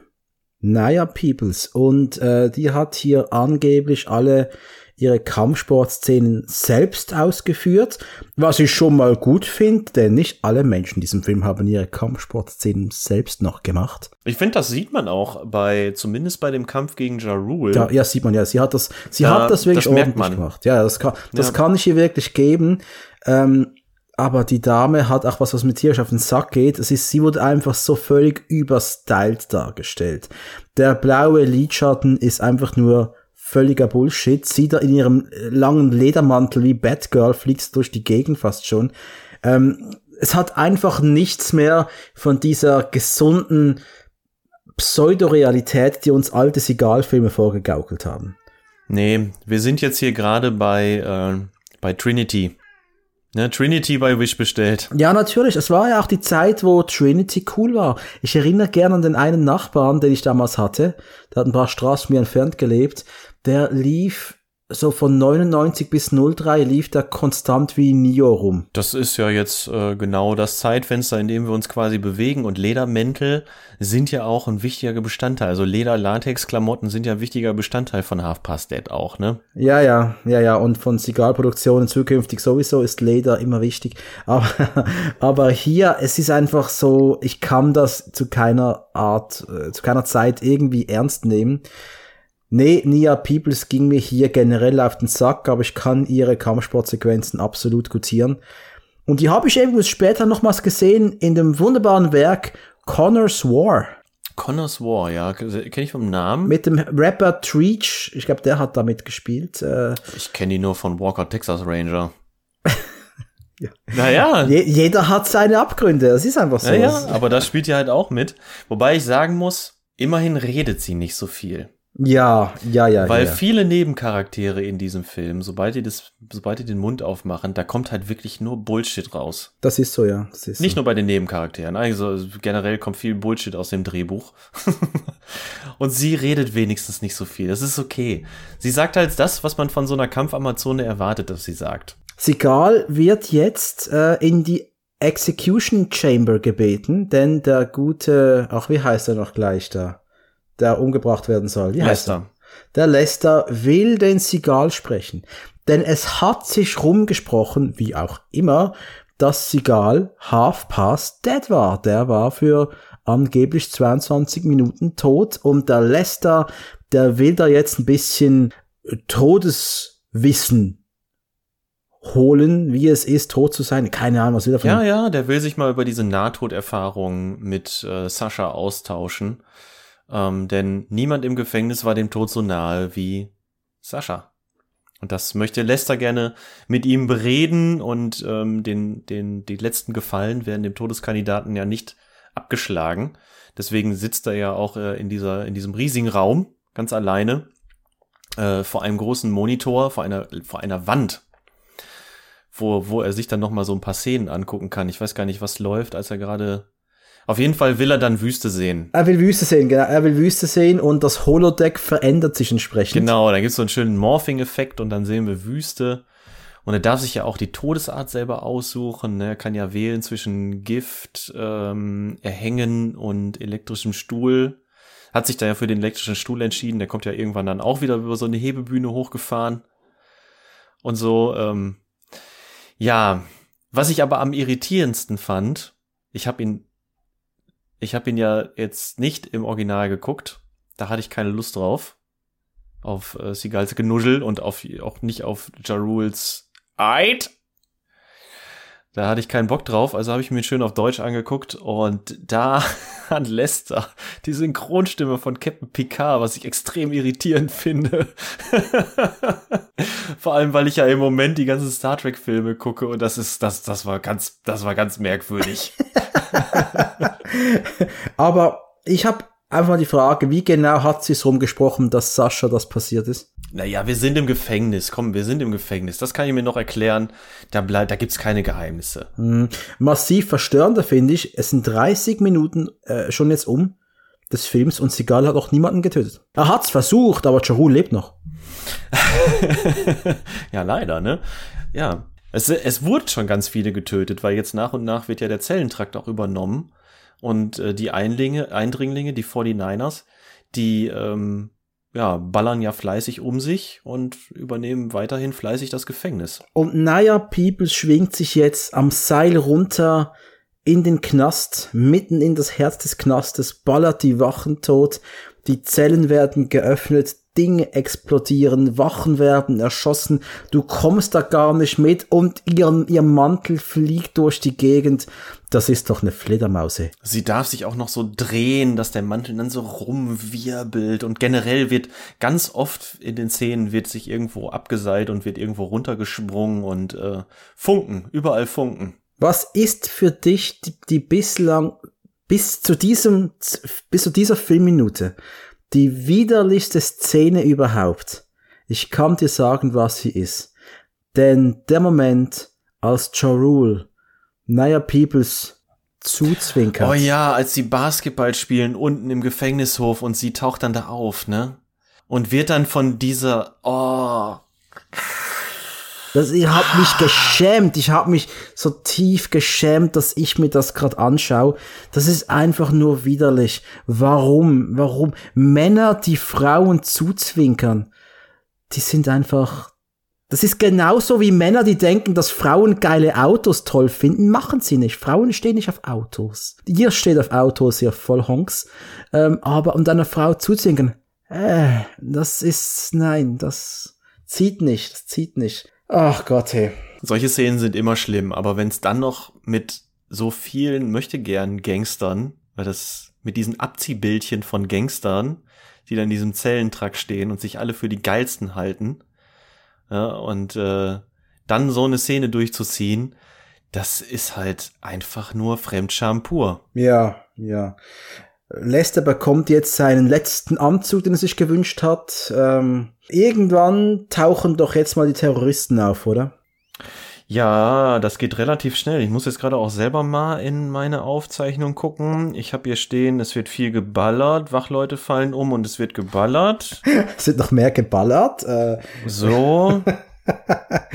Hm, hm, hm, hm. Hier wird noch ein Wachmann abgeknallt. Ach genau, der Wachmann, der mit Sascha unterwegs ist, wird abgeknallt und Sascha stellt sich tot.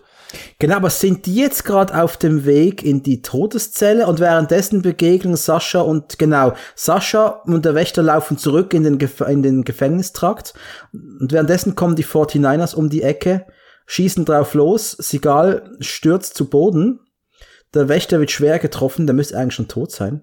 Äh, und die laufen dann einfach an denen weiter. Genau, jetzt Zigal hat wieder einen Schwächeanfall gekriegt. Sascha. Auf der Burgerpackung liegen geblieben. wieder ein Schwächeanfall. Stellt sich daraufhin tot. Die 49ers laufen weiter in den Zellentrakt.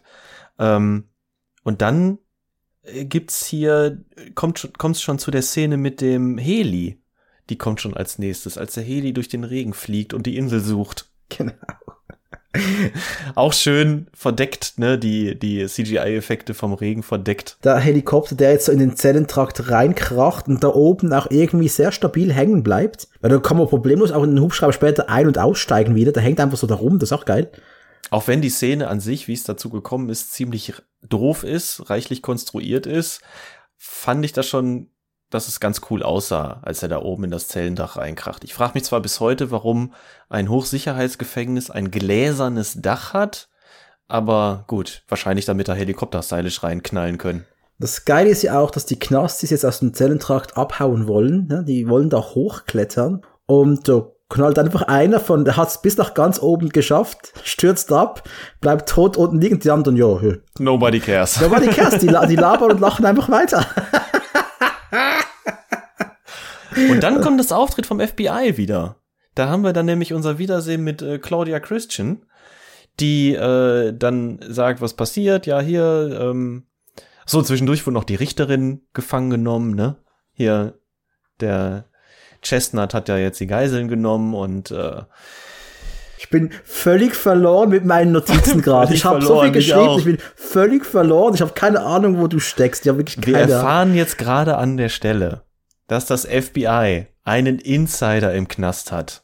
Wer könnte es nur sein, Dominik? Wer könnte es sein? Wir wissen es noch nicht. Wir wissen es noch nicht, aber ich weiß gar nicht mehr, wann das genau war, weil es passiert ja so viel. Irgendwann rettet ja Sascha den Wächter und rettet ihn. Richtig, das kommt auch noch dazwischen. Das ist, ja, das kommt alles so, ding, ding, ding, ding, alles hintereinander weg. Das ist ganz, ganz furchtbar. Da übrigens auch eine geile Szene. Äh, Sascha rettet den Wächter, indem er ihn ja mit diesem Taser-Schlagstock wieder reanimiert, so MacGyver-Style. Und äh, nimmt ihn dann Huckepack und trägt ihn dann zu dem Türöffnungsmechanismus, wo man halt eine Hand auflegen muss und was sagen muss. Im selben Moment kommt aber ähm, unsere Kampfamazone mit ihren Männern wieder den Gang zurückgelaufen, merkt, okay, hier fehlen zwei Leichen, was ist da los? Läuft hinterher. Äh, Sascha mit dem Wächter geht in diesen ja, so eine Art Schleuse oder so. Ja, da gehen die rein, die Tür schließt sich, kurz bevor die Tür sich schließt, haut sie ihre MP5 da rein, in diesen Türschlitz, ballert ein bisschen rum und dann kommt diese geile Szene, wo Sascha diese Knarre einfach um, dreht. Ja, ja, er dreht die einfach, er tritt dagegen, der macht so einen 180-Grad-Flip und er schießt halt so ein bisschen nach draußen und kickt die dann raus, die Knarre. Fand ich ganz nice. Nia, geil wie sie ist, macht so einen Spagat vom Boden nach oben und drückt den La und, und fixiert den Lauf der Waffe, dass das egal da nicht rumballern kann. Genau. Also da muss ich dem Film schon einen gewissen Einfallsreichtum geben. Tatsächlich. Ja, äh, wir sind dann tatsächlich schon bei der Szene, wo, wo die Richterin auf den elektrischen Stuhl gesetzt wird. Genau, und da, da wird auch gar nicht groß rumgemacht äh, Chestnut killt den Pfarrer oder einen Priester, tötet ihn einfach, weil er wissen will von Lester, wo das Geld ist. Nee, warte mal. Lester war doch auf dem Stuhl. Ja, und der kommt von dem Stuhl runter, weil natürlich äh, Chestnut unbedingt wissen möchte, wo die Kohle ist. Und, und er, presst dann ja Lester damit, dass er jeden in dem Raum töten wird wenn er nicht erfährt, wo das Gold ist und er fängt mit der Richterin an, ne, die setzt er auf den Stuhl und dann wird der Priester erschossen. Und dann kommt, genau, Hannes Jennecke, der versucht, die Sache zu retten. Der, die zwei Typen werden als Geiseln genommen. Kann man machen. Alles gut, aber leider, nein. Es ist auch alles so egal. Das Einzige, was zwischendurch noch kommt, ist halt ähm, Jarul, der von Mia Peebles verprügelt wird. Das sehen wir dann nämlich auch noch an der Stelle. Die prügelt sich ja mit dem äh, unten in so einem Korridor und Jarul kriegt richtig die Hucke voll von der. Und da sehen wir auch das erste Mal dieses ganze Wirework, dieses Wire-Fu, was ähm, bisher noch nicht so präsent war wie in dieser Szene, weil da ist, hast du, da hast du wirklich die von dir angesprochenen Gummimenschen. Die wirbeln da rum und Jarul wird durch die Gegend gekickt und der fliegt da durch die Gegend. Ich sage jetzt mal was ganz Provokatives, dass die Wire-Szenen hier mhm. fast besser sind als in Exit Wounds. Ja, weil sie besser versteckt sind. Ähm, die Standarbeit ist auch gemessen an dem, was da gezeigt wird, ganz gut versteckt. Weil wenn man jetzt mal kurz auf die Prügelszenen eingehen wollen. Ja, Jarul und äh, Stuntman und so weiter, oder? Man sieht das sehr deutlich, dass der, dass der gedoubelt wird. Da der, der, ähm, der Stunt, der Stuntman, der hält sich sehr, äh, sehr bewusst immer die Hände ins Gesicht. Ne, so dass man halt, dass man es nicht erkennen kann. Aber nichtsdestotrotz ist dieser Kampf gut gestaged. Ja, ist so, ja. Das, das, kann man, das kann man wirklich so sagen, das war gut gemacht. Und da kommt ja auch Sigal und rettet den Charul. Genau. Aber wir haben jetzt schon was vergessen, denn Sigal hat auch noch einen Kampf gehabt. Ich sage, er hat gekämpft. Gegen zwei Typen, die ja danach, also sind da zwei, drei Typen, sind ja nach der Schießerei mit Nia, wo er die Waffe Stimmt. zurückgeschmissen hat in der Schleuse, die gingen dem ja nach. Stimmt, du hast recht, guck mal, das habe ich mir gar nicht aufgeschrieben. Also wie kannst du einen Sigalkampf verpassen? Der war doch super. Also sein Stuntman schmeißt sich durch eine Glaswand, mein Stuntman hechtet über irgendwelche Tische. Ich meine, ja, okay, man sieht Segal in der Nahaufnahme und äh, er fuchtelt ein bisschen mit den mit den Ärmchen und dann sieht man Gegenschnitt auf den anderen Typ, der auch mit den Armen fuchtelt und äh, dann liegt der andere irgendwann am Boden. Aber ich glaube sogar in einer, es, in es ein, ist schwierig. es ist sehr schwierig, aber du siehst ihn sogar in ein, zwei Szenen, siehst du ein bisschen rennen. Ja, da noch nicht, das kommt äh, später erst. Kommt das später erst, sorry. Ich, das ich, kommt ich, später erst, aber ja, man hier auseinanderzuhalten, was da passiert, ist für uns, ich habe noch nie, bin noch nie so verloren gewesen, gerade wie jetzt gerade. Ich glaube, man hört das auch gerade. Wir stolpern hier gerade ein wenig durch. Ja, ich muss mich da auch für entschuldigen. Aber es ist wirklich verrückt, wie schnell dieser Film voranschreitet. Aber das ist auch, das ist auch sym sym symptomatisch dafür, äh, was den Film auszeichnet. Ne? Das ist nämlich, es passiert extrem viel und das, was wir schon gesagt haben, und gleichzeitig nichts. Ich will kurz erwähnen, dass die Knastis ja jetzt oben, während der Helikopter runterhängt und da von ein paar Minuten noch einer zu Tode gestürzt ist, spielen jetzt Basketball übrigens. Kommt das jetzt? Wir haben ganz viel auf einmal. Komm, ich, ich versuche uns noch mal ein bisschen einzufangen. Also, ich mache mal bis zu einer Stelle weiter. Ähm, was noch, was ich mir noch alles aufgeschrieben hat. So, Sascha schaltet die Leute aus, ähm, ich glaube auf der Krankenstation. Was sogar minim an Alarmstufe Rot erinnert, wo er die ersten beiden K Kates and Six ausschaltet. Da habe ich kurz gedacht, oh, Krankenstation, Kombüse. Sigal versteckt sich da ein bisschen. Ganz, ganz kurz habe ich so ein Aufflackern, so eine Aufflackern, eine, eine Erinnerung gehabt an eine schöne alte Zeit. Ja, doch, ich weiß, was du meinst. Die kamen auch, ich glaube, äh, ganz kurz bei mir auf damals und ich habe gedacht, ach geil, wird das jetzt so ein, wird das jetzt so ein stirb langsam Rip-Off vielleicht? Das äh, jetzt kann er so nach und nach durch die Gefängnisflure schleichen und so einen nach dem anderen ausschalten, aber nein. Nein, es kommt anders. Es kommt dann zu der Szene mit Jenike, der ähm, erschossen wird. Das, das haben wir da noch drin und äh, Sascha klettert im, in den Heli. Ne, er klettert da das Seil hoch, also Steven Seagal Stuntman klettert das Seil hoch in den Heli. Okay, äh, muss man dann muss man halt so glauben, ne, dass er das, dass das alles Sascha Petrosevic ist. Er nimmt Kontakt zum FBI auf, macht klar, okay, mal, du bist eh der einzige Trumpf, den du hier äh, im Knast hast, ne, das bin ich, also, aber keine Sorge, ich regel die Sache schon. Bespricht er ja da. Und aus irgendwelchen Gründen hat dann ja der eine Knasti namens Twitch, aka äh, Corrupt, eine Bazooka. Ich weiß nicht, woher der diese Bazooka hat. Ich verstehe es nicht. Es macht überhaupt keinen Sinn. Ist sie vielleicht aus dem Helikopter gefallen? Warum ist eine Bazooka an Bord eines ganz normalen Transporthelikopters? Wobei, gut, nein, es ist ein Militärhelikopter, er ist bewaffnet. Gut, vielleicht ist sie aus dem Helikopter befallen. Man weiß es nicht. Aber wir haben dann diese wunderbare Szene, in der Seagal sagt, na, du willst irgendwas, willst irgendwas in die Luft jagen? Ja, Mann, ich will irgendwas in die Luft jagen. Ja, okay, dann ne, hier rausziehen, da durchknucken, da Knöpfchen drücken. Und als hätte man's erwartet, in bester Comic-Manier wird äh, Twitch von dem Rückstoß, keine Ahnung, zehn Meter nach hinten geworfen und ähm, die Tür zur aus dem Gefängnistrakt heraus wird in die Luft gejagt. Und dann kommen wir nämlich schon in die Waffenkammer. Moment kurz. Corrupt. Mhm. Übrigens, wer hätte gedacht, das ist ein Rapper? Nein! Für die, die es nicht wissen, das ist ein Rapper. Und ist übrigens auch später, äh, ein Jahr später oder zwei Jahre später in Dark Blue zu sehen, hm, den ich mit Anne bereits besprochen, zumindest aufgenommen habe. Dark Blue, Mhm. Kurt Russell. Und der kehrt auch zurück, übrigens, zusammen mit Tony Plania, für Half Past Ted 2 irgendwann. Oh ja, habe ich gelesen. Den auch Michael, der Don Michael Paul verbrochen hat. Ne? Da hat er auch wieder seine Fingerchen im Spiel gehabt. Hat er den selbst gemacht? Weiß ich nicht, aber entweder geschrieben oder produziert. Eins von beiden. Kann ich dir jetzt nicht hundertprozentig sagen. War er auf jeden Fall dran beteiligt. Ja, okay, als Regisseur aber nicht. Das hätte ich jetzt gewusst. Ich habe den nämlich gesehen. Also Ich kenne den. Mhm. Kennst du den auch? Nein, Gut für dich. Ähm, habe ich mir gedacht. und es folgt jetzt eine merkwürdige Szene zwischen 49er One, Morris Chestnut und der Richterin. da müssen wir mal kurz unangenehm werden. Denn was Ja. da zwischen dieser gefesselten Richterin passiert und ihrem Erpresser, ist nichts als übergriffig. Massiv eine unwohle Szene, wo ein Typ diese Dame einfach betatscht. Das ist schon nicht, also du weißt, wie ich es meine, wie er sie angeht, ist extrem unangenehm. Also, buch. Er geht, die, er geht sie psychisch sehr stark an mit dem, was er sagt. Äh, warum diese Szene im Film geblieben ist, weiß ich nicht. Wahrscheinlich einfach nur, um zu zeigen, wie böse der Oberboss ist.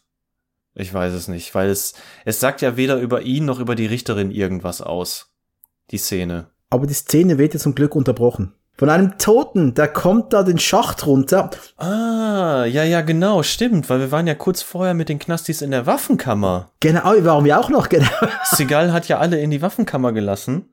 Und ähm, äh, hier alle rüsten sich ja aus und ne, sind irgendwie Feuer und Flamme, den, den Baddies in den Arsch zu treten.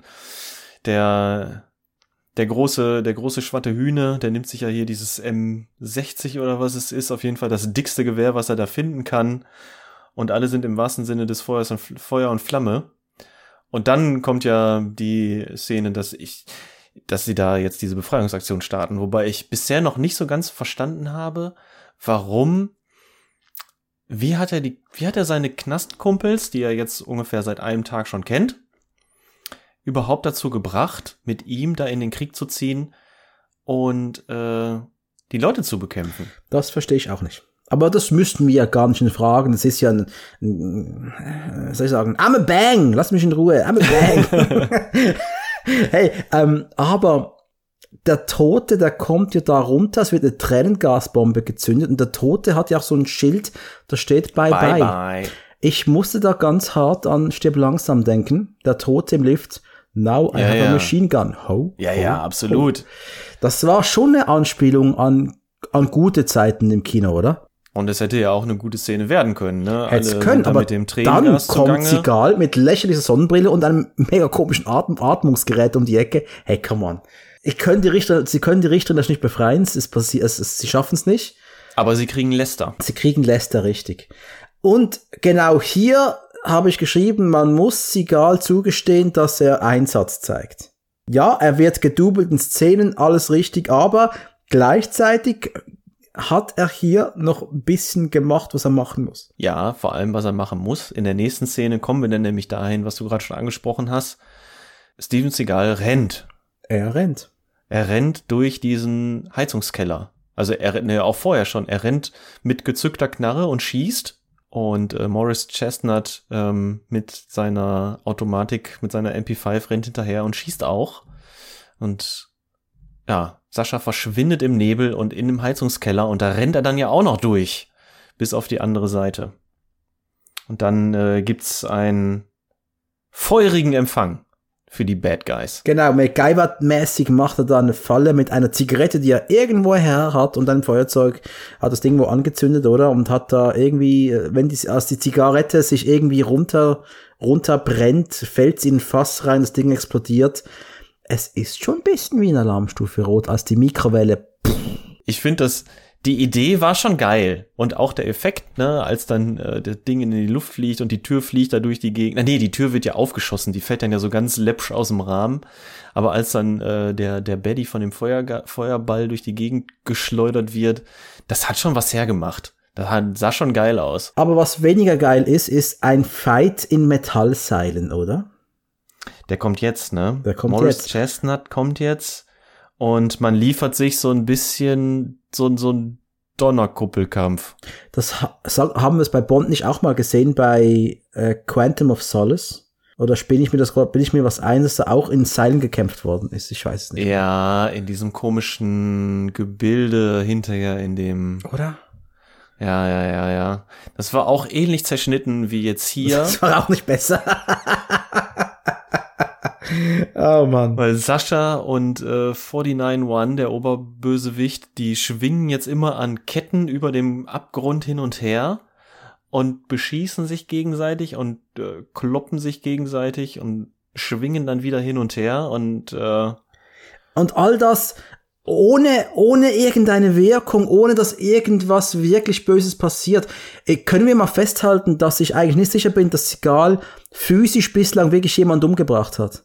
Er hat einen in die Luft fliegen lassen, hat zwei Typen in, in, in, der, in der Kranken, in der Krankenstation sicher zu Mus geschlagen, aber sind die noch, sind die tot oder nicht? Keine Ahnung. Wir sehen keine Konsequenz der einzigen Superkraft des Steven Seagal, und die ist nämlich das Lebenslicht eines bösen Menschen aus, ausknipsen. Und das sehen wir einfach nicht. Nee, das ist leider wahr. Ja, ich meine jetzt ganz besonders in dieser Szene sicherlich auch der Standarbeit geschuldet, dass es ähm, schnitttechnisch ein bisschen wir wirkt.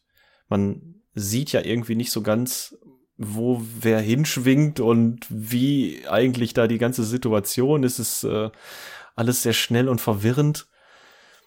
Ja, aber du hast schon recht, es gibt keine Konsequenz. Ja Rule rettet Sigal davor, von Chestnut erschossen zu werden, denn die haben einen kurzen Standoff mit Sigal mit einer angeblich kne äh, leeren Knarre. Und, und danach, ja. danach klemmt die Scheiß, das Scheißteil auch noch.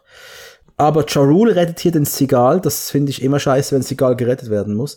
Sigal im Gegenzug bedankt sich und erklärt jetzt auch, hey, ich bin Undercover-Agent des FBIs. Deal with it. Ja, ja, ja. Und der Oberbaddy, ne? Der entkommt ja, indem der einfach so ein Loch runterspringt. Erst, genau, jetzt sind wir, jetzt sind wir an dem Punkt, da springen die Leute jetzt mittlerweile 20 Meter in die Tiefe und alles ist gut. Das sind mehrere Stockwerke, ne? Das ist der Hammer. Das ist einfach mitten in dieser Lagerhalle oder wo auch immer das gedreht wurde, ist ein Loch, das geht offensichtlich in, zu anderen Stockwerken runter. Man kann da runter sehen, man sieht auf jeden Fall noch zwei andere Geländer darunter, also mindestens zwei Stockwerke. Und das, das ist halt so Nebel verhangen und der springt einfach da rein und ist weg. Ja, Selbstmord, ne? Ist vorbei. Ja, haben wir geschafft. Film fertig, alles gut. Sascha schlägt jetzt im 49er One einen Deal vor. Hey, Richterin gegen Lester. Die Knastis sind voll engagiert, immer noch mit dabei. Lester ist jetzt mittlerweile von Sascha so angetan, dass er ihm erzählt, hey, ich war früher mal oft in diesem, der Trinity Lake da am nordöstlichen Ufer, da ist eine Höhle und ich würde mal reinschauen vielleicht. Ja, ja, ja, genau. Schauen wir mal, was da wohl in dieser Höhle sein könnte. Ja. Sigal ist, Sigals Double ist wieder in den Helikopter hochgeklettert. Ich frage immer, haben die keine Angst, dass der da runterkracht? Es scheint sehr stabil zu sein, so wie du schon sagtest. Der hängt da oben in dem Dach drin. Der hat hinten hat er sich mit einem roter Blatt hat er sich so ins Dach reinge, reingeankert und äh, das ist bombenfest. Ah, okay. Ja, ja. Ja, wenn du das so sagst, ja, dann glaube ich das. Ja, doch, auch. doch, klar. Der, der hat's egal ausgehalten, wie er da hochgeklettert ist. Da bewegt sich nix mehr. Ja Rule setzt sich zu ihm, der tote Pilot wird einfach kurz entsorgt, der noch runtergeschmissen wird. Egal, ob jemand gerade unten steht oder nicht, ist doch scheißegal. Ist, der Guckt kommt auch nicht runtergeflogen. Ja, hier ist Platz, komm rein. ja, und äh, Nicky hat ja auch so eine kleine Sinnkrise. Ne? Seine Vaterfigur hat ihn verraten und die müssen das jetzt mal klären. Und das ist auch gut, das sind ja nicht mal die ganz scheißen Szenen des Films. Äh, da erklärt jetzt mal Sascha, warum er genau hinter seinem Boss her war. Der hat meine Frau auf dem Gewissen und ich denke mir einfach nur, schön lässt das FBI ihn trotz Befangenheit an dem Fall arbeiten. Das ist ja toll. Einmal das. Dann haben wir noch die Tatsache, dass dieser ganze Hintergrund von Sascha, dass der Sunny seine Frau quasi auf dem Gewissen hat und er deswegen Rache üben möchte. Weißt du, wie viel Zeit die Dialoge zu diesem Thema in dem gesamten Film in Anspruch nehmen? Ich habe die Zeit gestoppt. Okay. Erzähl mal. 47 Sekunden. ja, fantastisch. Insgesamt. Hier in dieser Szene sind es 22 Sekunden, in denen tatsächlich die Hintergründe von Sascha erörtert werden. Das ist so dumm. Wirklich dumm. Und das wirft auch die andere Frage auf. Wenn er so scharf darauf war, Sascha zu kriegen, und das ja mit dem FBI von langer Hand geplant war, ihn da einzuschleusen, Warum zum Fick hat das FBI am Anfang dieses, die, äh, diese Übergabe von dem Auto verhindert? Das macht keinen Sinn. Das ist alles so ein gequälter Mist. Aber gut, ähm, Hauptsache Niki und Sascha sind jetzt wieder cool miteinander. Und äh, dann, dann wird ihm ja schon dieser Pilotenhelm in die Hand gedrückt. Und äh, es die Übergabe von Richterin und Lester findet jetzt statt. Und da wurde es mir jetzt wirklich fast zu blöd, noch was aufzuschreiben. Denn, weißt du, da, ich habe geschrieben, hey, wir könnten da ganz viele Dinge erklären, die im Film noch passieren. Sie spielen einfach keine Bedeutung. Da springen Leute mit Maschinenpistolen von irgendwoher ins Bild und ballern rum, aber bäh. Der Heli stürzt irgendwann runter, wird geschossen aus allen Rohren. Bitte ergänzt, was du ergänzen willst, wenn ich das irgendwas ich kann auch sagen, dass an der Stelle halt so eine richtig doofe Szene ist bei dieser Gefangenen, bei diesem Gefangenenaustausch, dass Lester genau im richtigen Moment geblendet wird und deswegen der Richterin nicht ins Gesicht gucken kann. Das ist ja auch noch, ne, das, äh, denn die Richterin ist nicht die Richterin. Das ist eine andere Dame, die ich übrigens irgendwoher kenne. Ich weiß gar nicht, wer die war. Ich es ist eine deutsche Schauspielerin. Das ist eine deutsche Schauspielerin, die, ja, genau, Alexandra Kamp, genau. So, der Helikopter stürzt doch runter jetzt, oder? Und irgendwie rettet sich Sigal da raus, indem sie am Seil festhält irgendwie, oder? Ja, ja, genau. Es kommt halt zu dieser riesigen Ballerei im Zellentrakt. Äh, weil ich glaube, Twitch ist es, der eröffnet einfach das Feuer. Der ist der Meinung, die Baddies, die können alle mal schön schnell wieder verschwinden. Wieder die Frage, warum? Man weiß es nicht. Dann kommt noch die tragische Szene, als der Typ mit diesem Riesengewehr erschossen wird, wenig überraschend. Und dann stürzt der Heli ab, der ja dann noch von zwei Raketen beschossen wird, die Jarul quasi aus der, aus der Luft fischt. Und äh, Sascha kann sich retten, aber tja, Niki stürzt mit ab. Und Sigal wird dann von Williams gerettet. Das ist korrekt, das tut sie. Aber nicht Sascha wird gerettet, sondern El Fuego wird gerettet. Ich bin verloren. Ja, genau, Nia will El Fuego erstechen, den, den, den rettet sie nämlich auch noch. Ja. Genau. Und El Fuego hat zuvor noch Nia wegge weggepuncht. Das hat mir auch gefallen. Genau. Und dann kommt nämlich die große Überraschung. dann kommt die große Überraschung die Richterin ist nicht die Richterin und deswegen nimmt Sascha jetzt die Verfolgung auf. Mit dem Heli, mit dem das FBI nämlich da angekommen ist. Ja, fantastisch. Ähm, ne, offensichtlich mit zwei Helis angekommen, ne? Und dann wird's noch mal richtig absurd, denn dann geht's ja äh, in die luftigen Höhen und wir sehen, dass äh, Lester an Bord des Helis ist mit der Richterin und äh, unserem Oberbaddy Morris Chestnut und Seagal und seine Kumpeline fliegen hinterher. Oh ja, die fliegen hinterher. Und 49 One fühlt sich extrem bedroht und schmeißt danach mal schnell die Richterin aus dem Flugzeug, aus dem, Hel ja. aus dem Helikopter. Aus 100.000 Kilometern Höhe. Aber you know what? Zum einen macht Lester jetzt, was er machen muss. Das war nämlich der Plan. Er jagt sich mit dem 49er One in die Luft. Denn da hat ja gewusst, dass das passieren wird. Also jagt er sich in die Luft und 49er One ist Geschichte. Und Steven Motherfucker Seagal springt aus dem Helikopter. Springt aus, das musst du dir einfach mal vorstellen. Ich hab, ich hab den Film, wie oft habe ich den gesehen? Fünf, sechs Mal jetzt. Ja. Und ich vergesse immer, was da passiert, weil mein mein Gehirn will das nicht akzeptieren. Dieses Ende ist auch ganz merkwürdig. Äh, nicht nur, weil es so absurd daherkommt, sondern weil es auch hell ist. Es spielt ja dann wieder bei Tag und äh, wir haben sonnige Aufnahmen und so und der, der gesamte Film ist, spielt eigentlich im Dunkeln oder so im diffusen Zwischenlicht oder so, durch diffuses Licht, was irgendwie von draußen reinkommt und hier sind wir jetzt halt draußen und plötzlich fliegen Leute durch die Gegend und äh, man hat diesen Stunt ja offensichtlich auch gemacht. Die Kostüme passen ja auch zueinander. Das ist jetzt nicht irgendwo rausgenommen. Ähm, nicht irgendwie Stock-Footage oder so. Und am Ende landen beide im Wasser. Ja, sie, er schafft es dann ja, die Richterin einzufangen und sie segeln dann in den äh, Atlantik, ist es, ne? Ja, in den ja, Atlantik.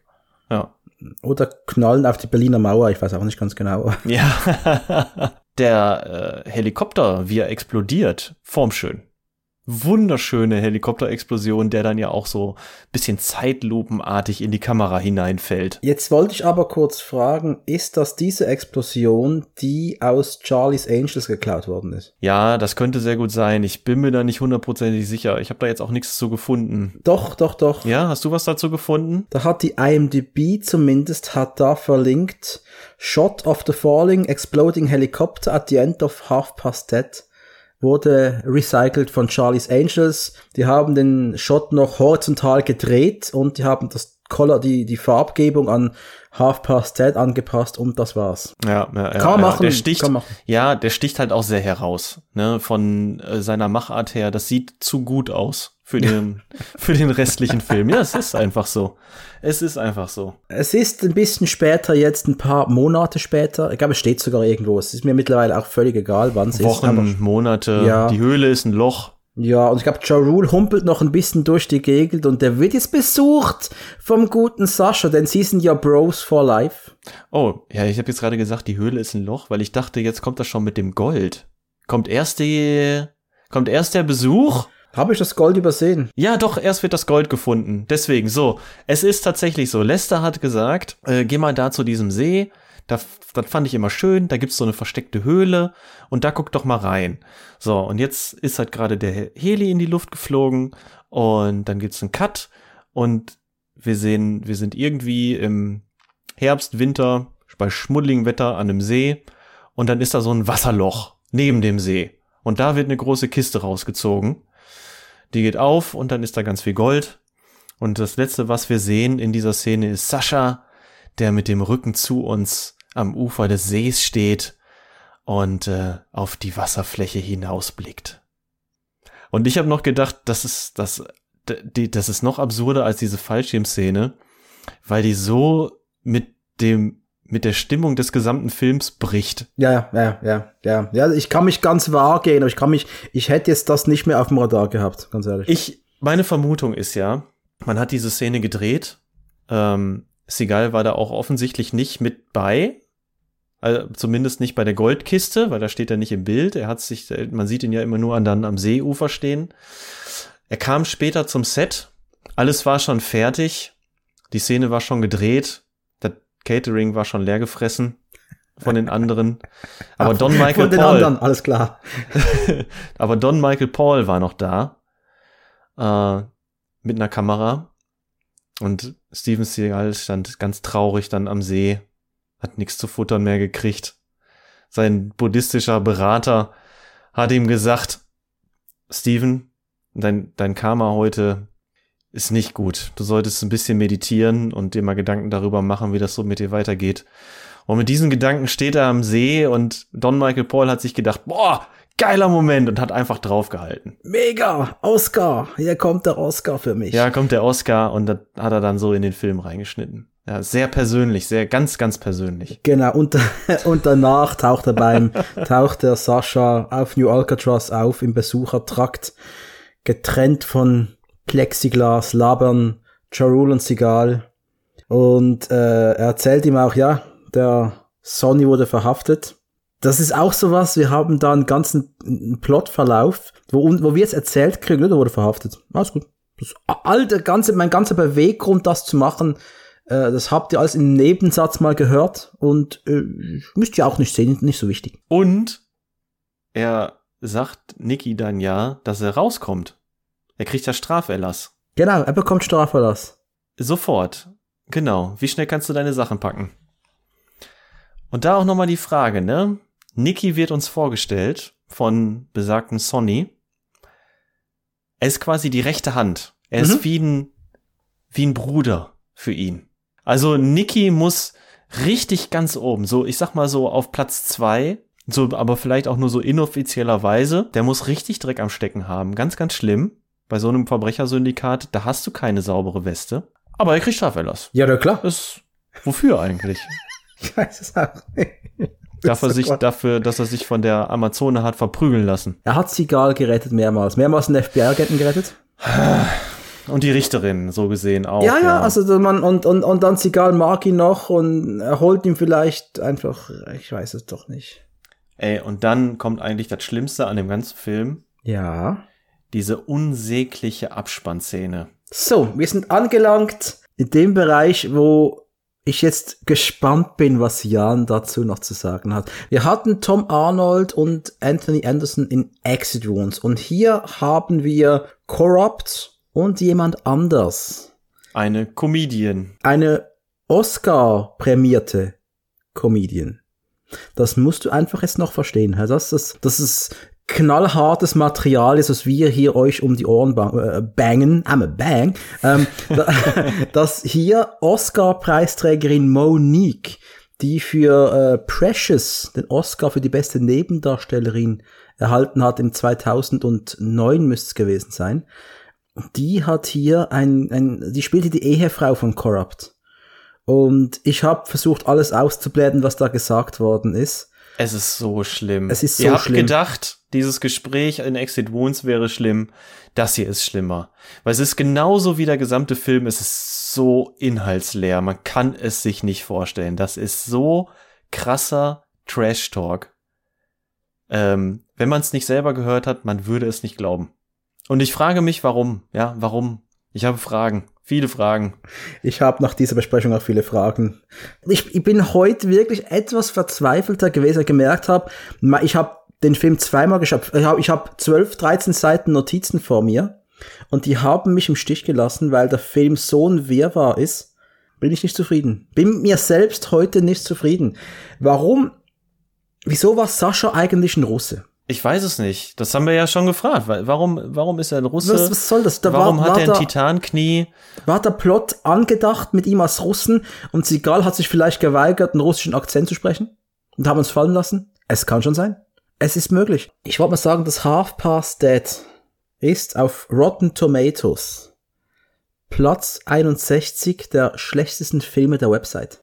Uh, was? Jetzt müssten wir natürlich auch sagen, dass ähm, das natürlich nicht wahr ist.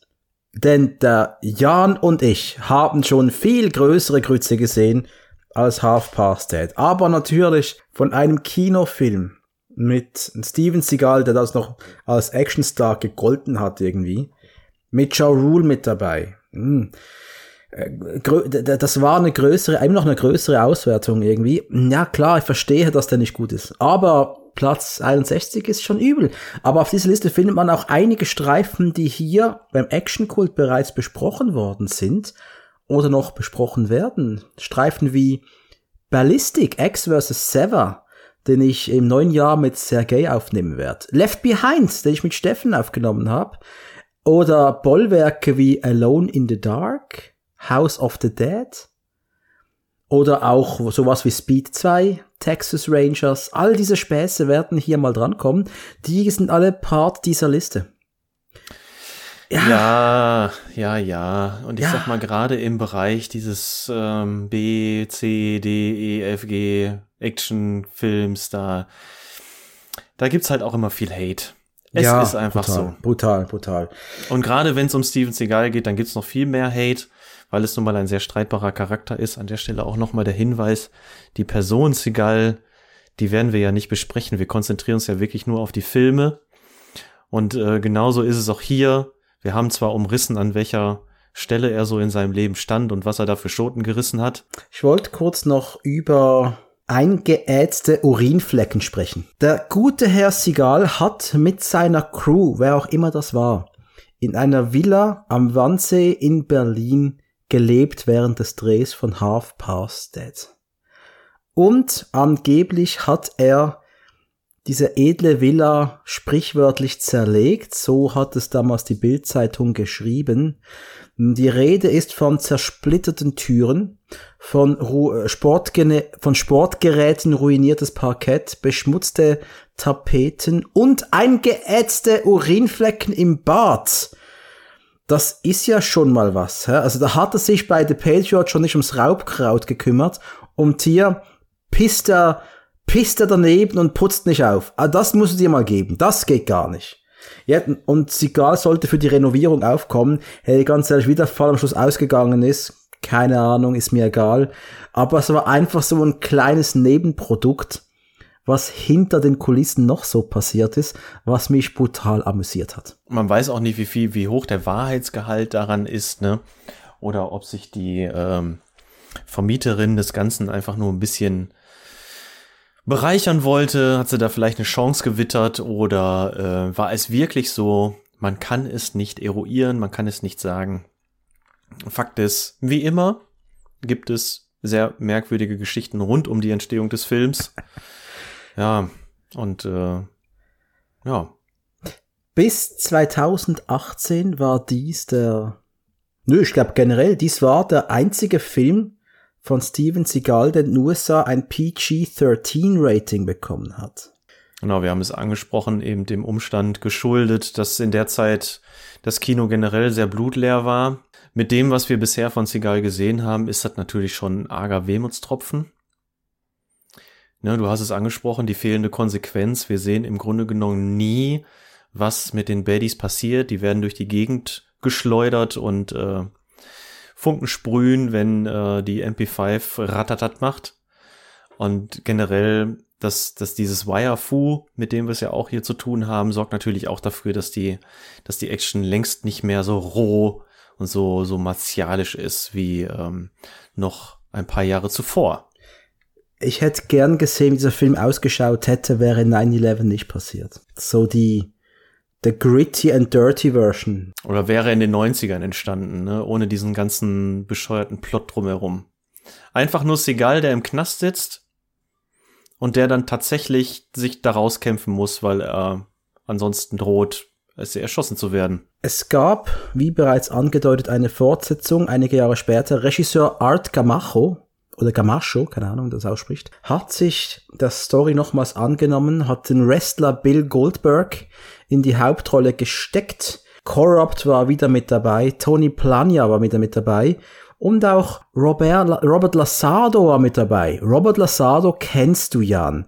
Das ist Butchie aus Hard to Kill, äh, der Typ, dem Sigal den, den, den Ach so, ja, natürlich. Ja, klar. Der hieß Butchie, hieß er in Dead Revenge, glaube ich, hat keinen Namen, der, ja, du weißt, du weißt, wen ich ja, meine, aber ich oder? weiß, ja, genau, direkt am Anfang. Wie ich auch gerne immer wieder sag, der sieht mittlerweile aus wie der Doppelgänger vom Spike. Der hier mitspricht wieder. Sieht ge ich schicke dir noch das Bild, das ist bei der Geburt getrennt. Liebe Grüße an Spike und Alex, falls er zuhört. Alex, du musst dranbleiben hier. Ähm, großartig. Äh, Half Past Dead 2, ich habe den gesehen, ich habe mal ein Review geschrieben, ich kann mich an nichts erinnern. Äh, ich habe aber wirklich vor, mir den mal wieder zu geben und ich weiß gar nicht wieso, weil ich halt einfach so bin, wie ich bin. Ich weiß nicht, ich weiß nicht, ob ich das noch mache. Äh, da muss ich noch mal ganz hart mit mir in, ins Gericht gehen. Mal nichtsdestotrotz äh, haben wir es, glaube ich, geschafft an der Stelle. Ne? Wir haben es fast geschafft. Es gibt noch etwas, was kommen muss. Wir müssen noch fazitieren. Jan, willst du wie immer den Start machen, bitte noch ohne Bewertung? Mhm, mhm, mhm, Dann kann ich mich ja. mal zurücklehnen, meinen Kaffee trinken. Ich lieb's, wenn der Jan Fazit macht. Dann kann ich mal zehn Minuten mir Zeit nehmen. Ich lehne mich zurück und auch beim Schneiden ist das super angenehm. Ich weiß gar nicht, ob ich jetzt so lange dafür brauche. Das ist, ich habe mich mit dem Fazit total schwer getan, denn das ist er jetzt nun, ne? Der, der große Abschied quasi. So, Exit Wounds hat es angekündigt. Ticker war die muffige Backpfeife dazwischen und Half Past Dead besiegelt jetzt das Schicksal, den Abstieg ins Genre der B-Movie-Actionfilme und der DTV-Ware. Auch wenn Halb Tot noch eine Kinoauswertung hatte, aber ich sag mal, Stephens Zeit war auf der großen Leinwand vorbei. Der Kinozenit war überschritten, könnte man auch sagen. Ähm, ja, wie gesagt, ich habe mich schwer getan mit dem Fazit, denn im Grunde genommen könnte ich jetzt noch mal mein Fazit von Exit Wounds auspacken und äh, für den Film ein bisschen anpassen. Vieles, was ich da gesagt habe, passt auch irgendwie zu Half Past Dead. Allerdings multipliziert mal 100, weil es ist so unfassbar Style over Substance in diesem Film. Das geht auf keine Kuhhaut. Das ist Style over Substance, die Deluxe Edition. Das, der Film erzählt so viel und gleichzeitig nichts. Es ist so krass. Ja, und dann dazu kommt halt auch die Sache, dass der Film eben sehr ein Kind seiner Zeit ist. Äh, ich habe es auch schon gesagt, wenn ich gefragt werden würde, beschreib mal eine typische Anfangssequenz aus den frühen 2000er Actionfilmen, dann, dann würde ich hier vielleicht Half Past Dead wählen. Mit seinen beschissenen Fast- und Slow-Cuts und diesem Blaufilter oder hier den, den wirklich ins Gesicht gedreschten Namen, die da reingeprescht kommen. Oder, weiß ich nicht, einem Gangster-Rapper seinem Hip-Hop-Soundtrack, der das Ganze irgendwie cool aussehen lassen soll. Das ist, das ist alles so in dieser Zeit verhaftet, wie, wie man es schon gar nicht besser machen könnte. da wird wirklich auf jeden dummen Trend des damaligen Actionfilms wird da aufgesprungen. Das wird alles verwurstet, ohne Wenn und Aber. So, Don Michael Paul selbst hat ja damals gesagt, er hätte einen Film als eine Art äh, Musikvideo inszenieren wollen. Das war ja so seine große Überlegung dazu. Dass wir zu dem Zeitpunkt schon etliche Filme mit dieser sogenannten MTV-Optik, mit diesem MTV-Style bekommen haben, das hat er wohl ignoriert bei seinen Überlegungen. Der hat auch gesagt, er wollte sowas wie eine fantastische Hip-Hop-Oper. Aber nur die Erklärung, was er genau damit meinte, bleibt er uns bis heute schuldig, keine Ahnung. Was er aber definitiv nicht gemacht hat, ist einen Seagal-Film zu drehen. Schon wieder, genau wie bei Exit Wounds und bei Ticker. Das ist so mit Abstand wieder das Ärgerlichste an der Sache. Paul hatte offensichtlich keine Ahnung, was er mit Seagal anstellen sollte. Er hatte einen Plan davon, ich möchte hier dieses Wirefu machen, voll nicey nice, Leute fliegen durch die Gegend, bam bam bam. Aber ja, wer, wer ist eigentlich dieser Seagal und was macht er hier am Set? So ungefähr. Denn er ist ja auch nicht, Seagal ist ja nicht die Leading Role. Die teilt er sich ja mit Chestnut und Jarul und beziehungsweise Jarul und den Knastis. Ähm, er ist ja auch nur so ein Drittel im Film zu sehen ungefähr. Was erstmal nicht schlimm ist. Also bei Alarmstufe Rot 1 war das ja auch okay. Ja, was 40 Minuten etwa in Alarmstufe Rot 1. Genau. Also, ja. Aber, ne, eben mit dieser Teilung der Leading Rule komme ich mal zum nächsten Ärgernis. Äh, der Leading, ja, Ja Rule. Die von der Leading Rule zu Ja Rule. Aber du hast es auch schon gesagt, so mit DMX in Exit Wounds, da kommen wir ja noch gut klar. Der Mann hat Style, der Mann hat Charisma. Der passte auch gut an die Seite von Segal oder andersrum besser gesagt. Ja, was ist Jarul? Jarul ist, Jarul hat ein Wieselgesicht.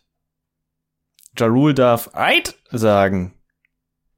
Jarul bekommt einen Nervenzusammenbruch, weil seine Vaterfigur ihn verrät. Und Jarul kriegt erst vom Wächter und dann von der Söldner-Amazone die Fresse poliert. So, das, Jarul ist vor allem eins, total nervig. Das ist furchtbar. Der Typ in dem Film ist wirklich furchtbar.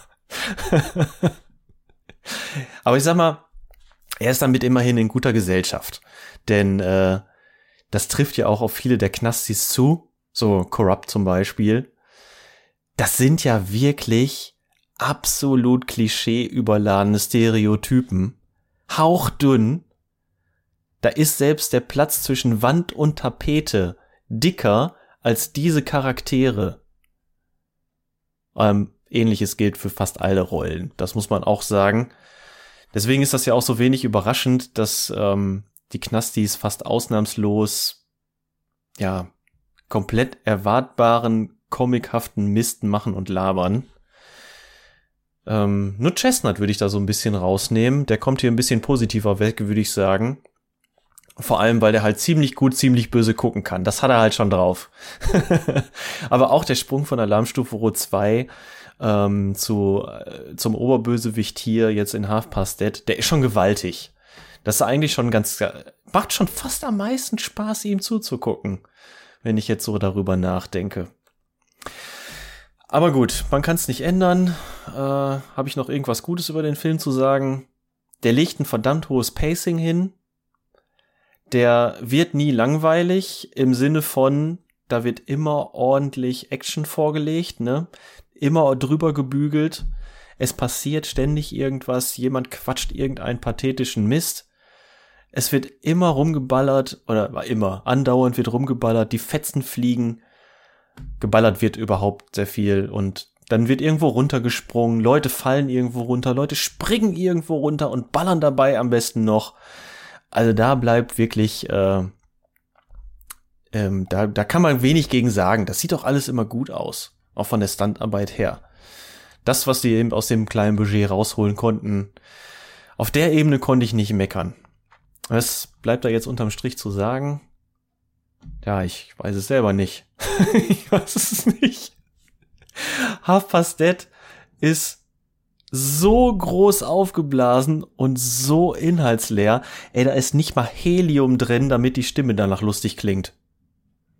Echt verrückt.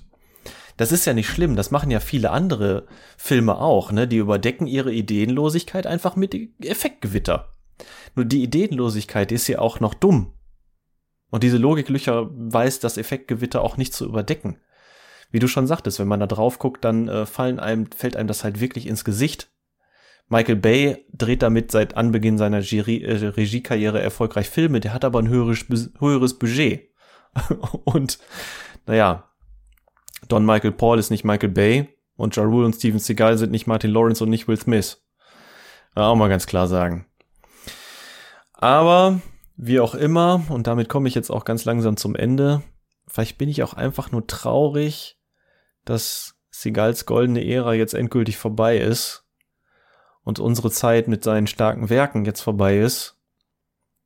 Vielleicht bin ich aber auch ganz froh, dass dieses Kapitel, also das Kapitel der frühen 2000er Actionfilme und Segals vermeintlicher zweiter Frühling, der bei näherer Betrachtung gar nicht so frühlingshaft ist, wie man nostalgisch verklärt vielleicht meinen könnte, jetzt auch beendet ist.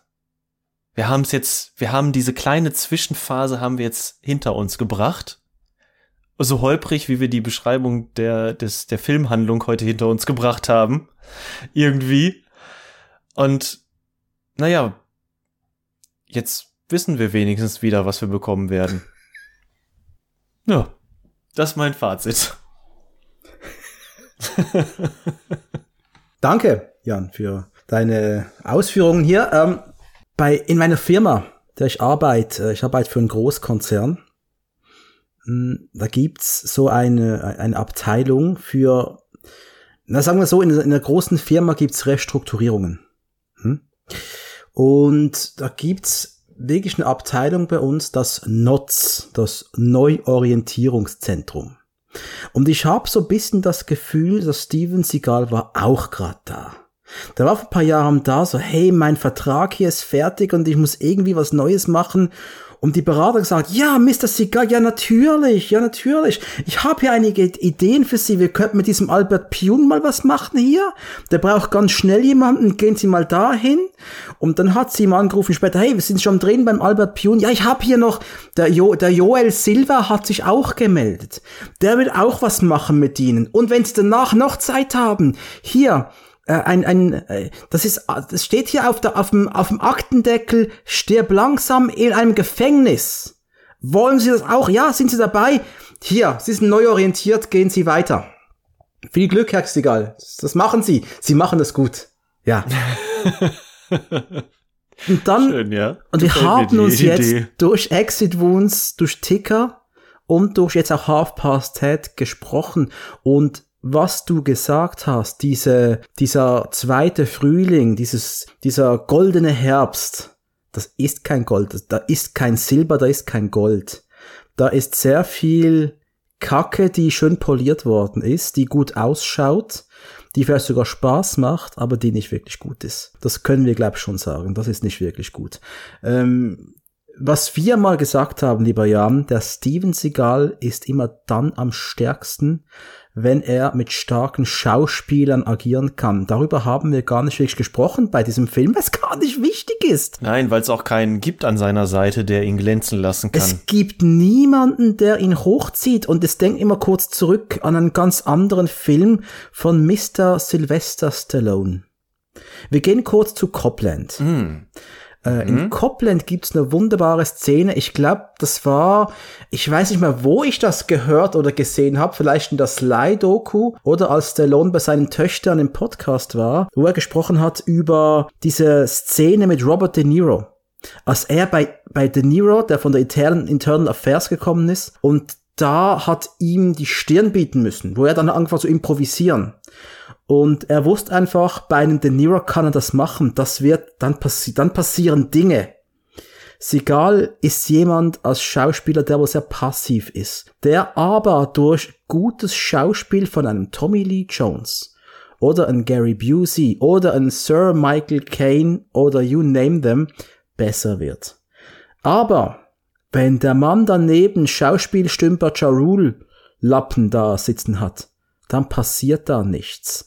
Und bei allem Respekt, den man für Corrupt, Rule, für ihre Musik haben kann, die sind da verloren. Sogar mit einem DMX in Exit Wounds hat das massiv besser funktioniert, weil DMX auch eine verdammte Respektsperson darstellt. Der Typ strahlt was aus. Ich vergebe ihm I'm a bang, aber ich, ich, der Typ, ich habe ihn fast vermisst. Ich habe DMX vermisst. Ich hätte viel lieber hier an dieser Rolle, anstelle von Charul, wie wär's mit LL Cool J?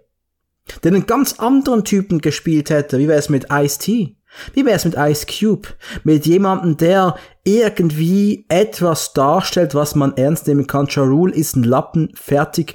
Der Typ ist für mich der größte Schwachpunkt des ganzen Films. Und Absolut. Jetzt, und jetzt kommen wir dazu, dass hier nichts in diesem Film spielt überhaupt eine Rolle. Es geht nicht mal mehr um, um, um die Bösen zu beseitigen. Es geht wirklich nur darum, dass der Zuschauer hier 100 irgendwas Minuten ein Videoclip sieht. Und da, da, da hat Don Michael Paul absolut recht, das hat er gemacht. Er hat einen, einen eineinhalbstündigen Videoclip gedreht, zu schrecklicher Musik stellenweise, ähm, wo Leute durch die Gegend springen. Ich find's immer noch geil, wo die beiden sind es die beiden Terroristen, die da hinter Morris Chestnut rechts und links daneben einfach. Nein, das sind Twitch und noch irgendein anderer Gefangener, die ja, die sich eigentlich gegenseitig abschießen müssten, so wie die da runter. Die springen einfach ballernd übers Geländer runter. Das ist sowas von wonky, das kannst du dir Richtig nicht gut. ausmalen.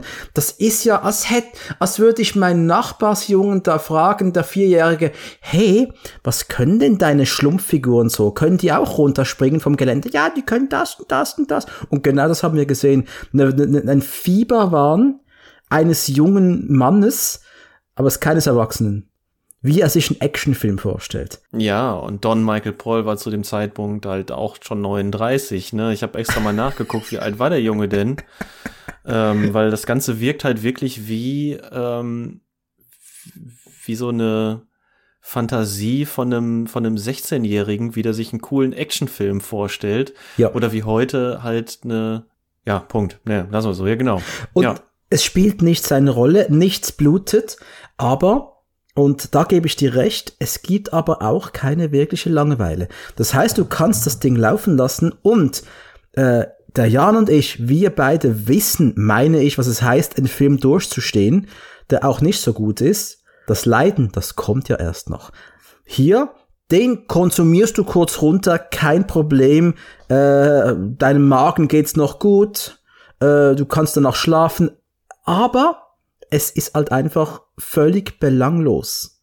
Und ja, es ist belanglos. Es ist ein belangloses Werk. Es ist ein ganz, belanglos. ganz schlimmer No-Brainer. Und man kann es auch nur noch mal wiederholen, wenn man sich den einfach so anguckt, ne? Du kommst abends von der Arbeit, der, der Tag, der war richtig übel.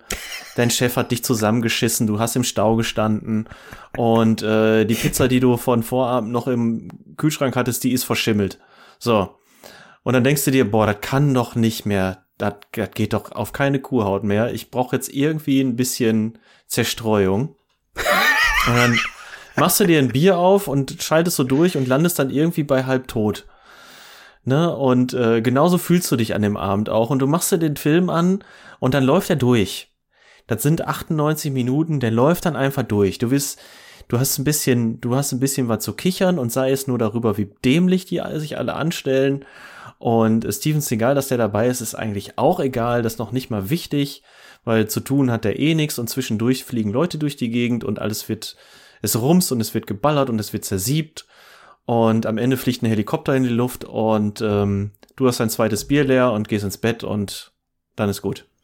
Und das haben wir, haben wir da wirklich drüber gesprochen, dass Sigal 0,0 in diesen Film passt. Wirklich 0,0. Er ist nicht, er gehört nicht dahin. Der ist genauso falsch wie Jan bei der AfD. So sieht's Oder aus. Oder ich ja. bei der SVP in der Schweiz. Wir gehören da nicht hin. Absolut nicht. Nichts wird mir ferner liegen, als die, als in die AfD einzutreten und äh, in Sigal zu unterstellen, dass er hier das, der Star des Films ist. Er wurde zum Star des Films gemacht. Und dann noch mal eine Sache, die du gerade angesprochen hast. Ähm, Seagal glänzt durch Darsteller neben ihm, die ihn halt, ja, fordern, ne, oder die ihn besser darstellen lassen. Ich glaube, hier ist, entstehen ganz viele Probleme daraus, dass das jetzt von ihm erwartet wird und er das aber nicht leisten kann. Ja, er kann andere Leute nicht glänzen lassen. Dafür ist er selber nicht schauspielerisch in der Lage. Hm.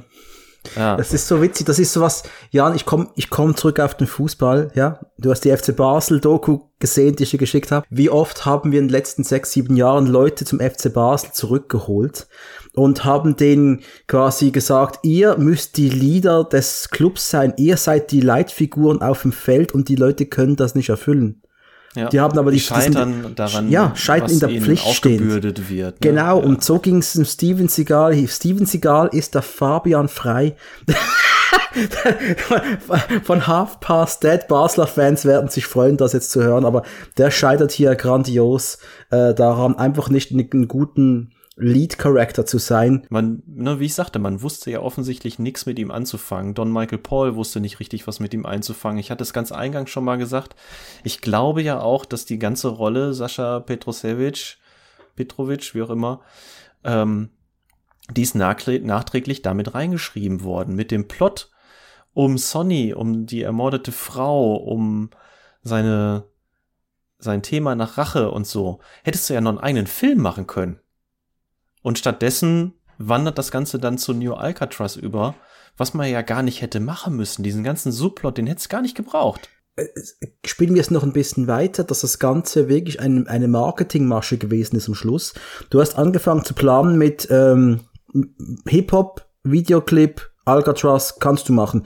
Äh, und dann hat es irgendwie geheißen, ja, aber wer soll, sich, wer soll sich Morris Chestnut, Ja Rule äh, und Naya Peoples im Kino anschauen? Wer das kommt keiner. Wir brauchen einen großen Namen. Ist der Schwarzenegger noch da?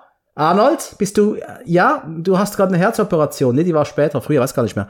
ähm, äh, nee, du, der kommt nicht. Okay, der ist auch zu teuer, der können wir uns nicht leisten. Slice Stallone, der hat gewisse Ansprüche, der kommt nicht. Dolph Lundgren? Boah, wir wollen aber nicht so eine B-Movie-Videogrütze machen. Nee, nee, nee. Braucht schon Kindernamen. Wesley Snipes, hm, der wird gar mit Blade groß. Van Damme, nee, ist Drogen, so kannst vergessen. Genau, auch schon weg. Der einzige, der ein bisschen aus den alten Action-Recken noch zur Verfügung stand und der so ein bisschen gerade wieder im Gespräch war, war wirklich nur Steven Seagal. Das war wirklich nur Steven Seagal, der gerade das machen konnte. Man darf uns gerne korrigieren. Vin Diesel war noch nicht wirklich angekommen.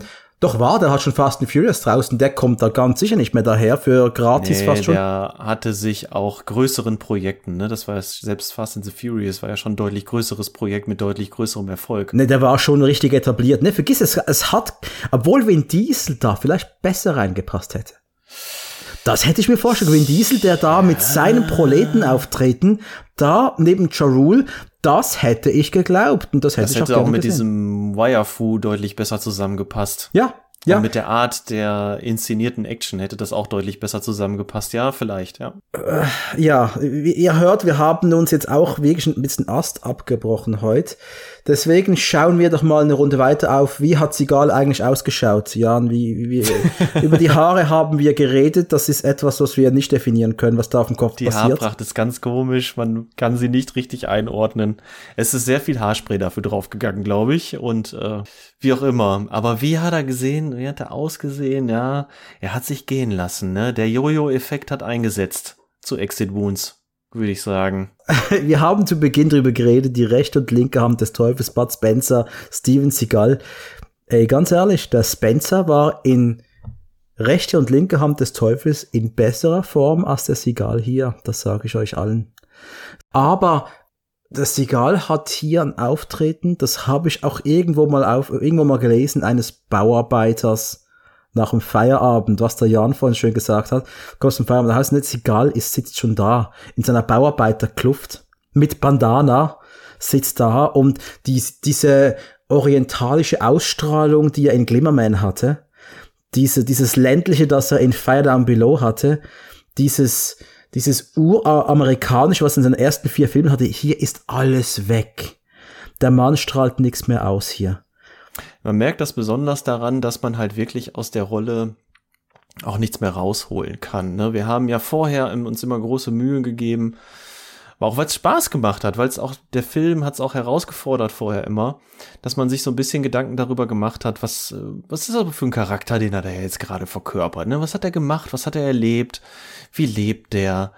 äh, wie verhält er sich und so, wo, wo ordnet man ihn ein in seinem Leben und in dem Leben der noch Mitspielenden und so. Und ähm, das war in Exit Wounds schon nicht mehr vorhanden. Da war ja auch nur eine leere Hülle, die Rolle von Oren Boyd. Und hier, Sascha, ist auch nur eine leere Hülle. Aber halt noch viel schlimmer als bei Exit Wounds. Die Abziehbildchen sind schon, ach, das sind schon keine Abziehbildchen mehr. Das sind, äh, das sind diese, diese Einmal-Tattoos aus Kaugummi-Packungen, die sowieso nie irgendwo dran halten. So. das, das sind die Charaktere hier in diesem Film. Und das ist halt, das merkt man krass, dass da keine Investition in die Rolle geflossen ist. Dass es einfach egal war. Dass es einfach am Fließband ein entworfenes Drehbuch, was man, was, was, ähm, einzig allein und auf die Schauwerte ausgelegt ist und äh, nicht mehr die Person irgendwo auch noch mit, mit einbezieht. Trau traurig, was passiert ist.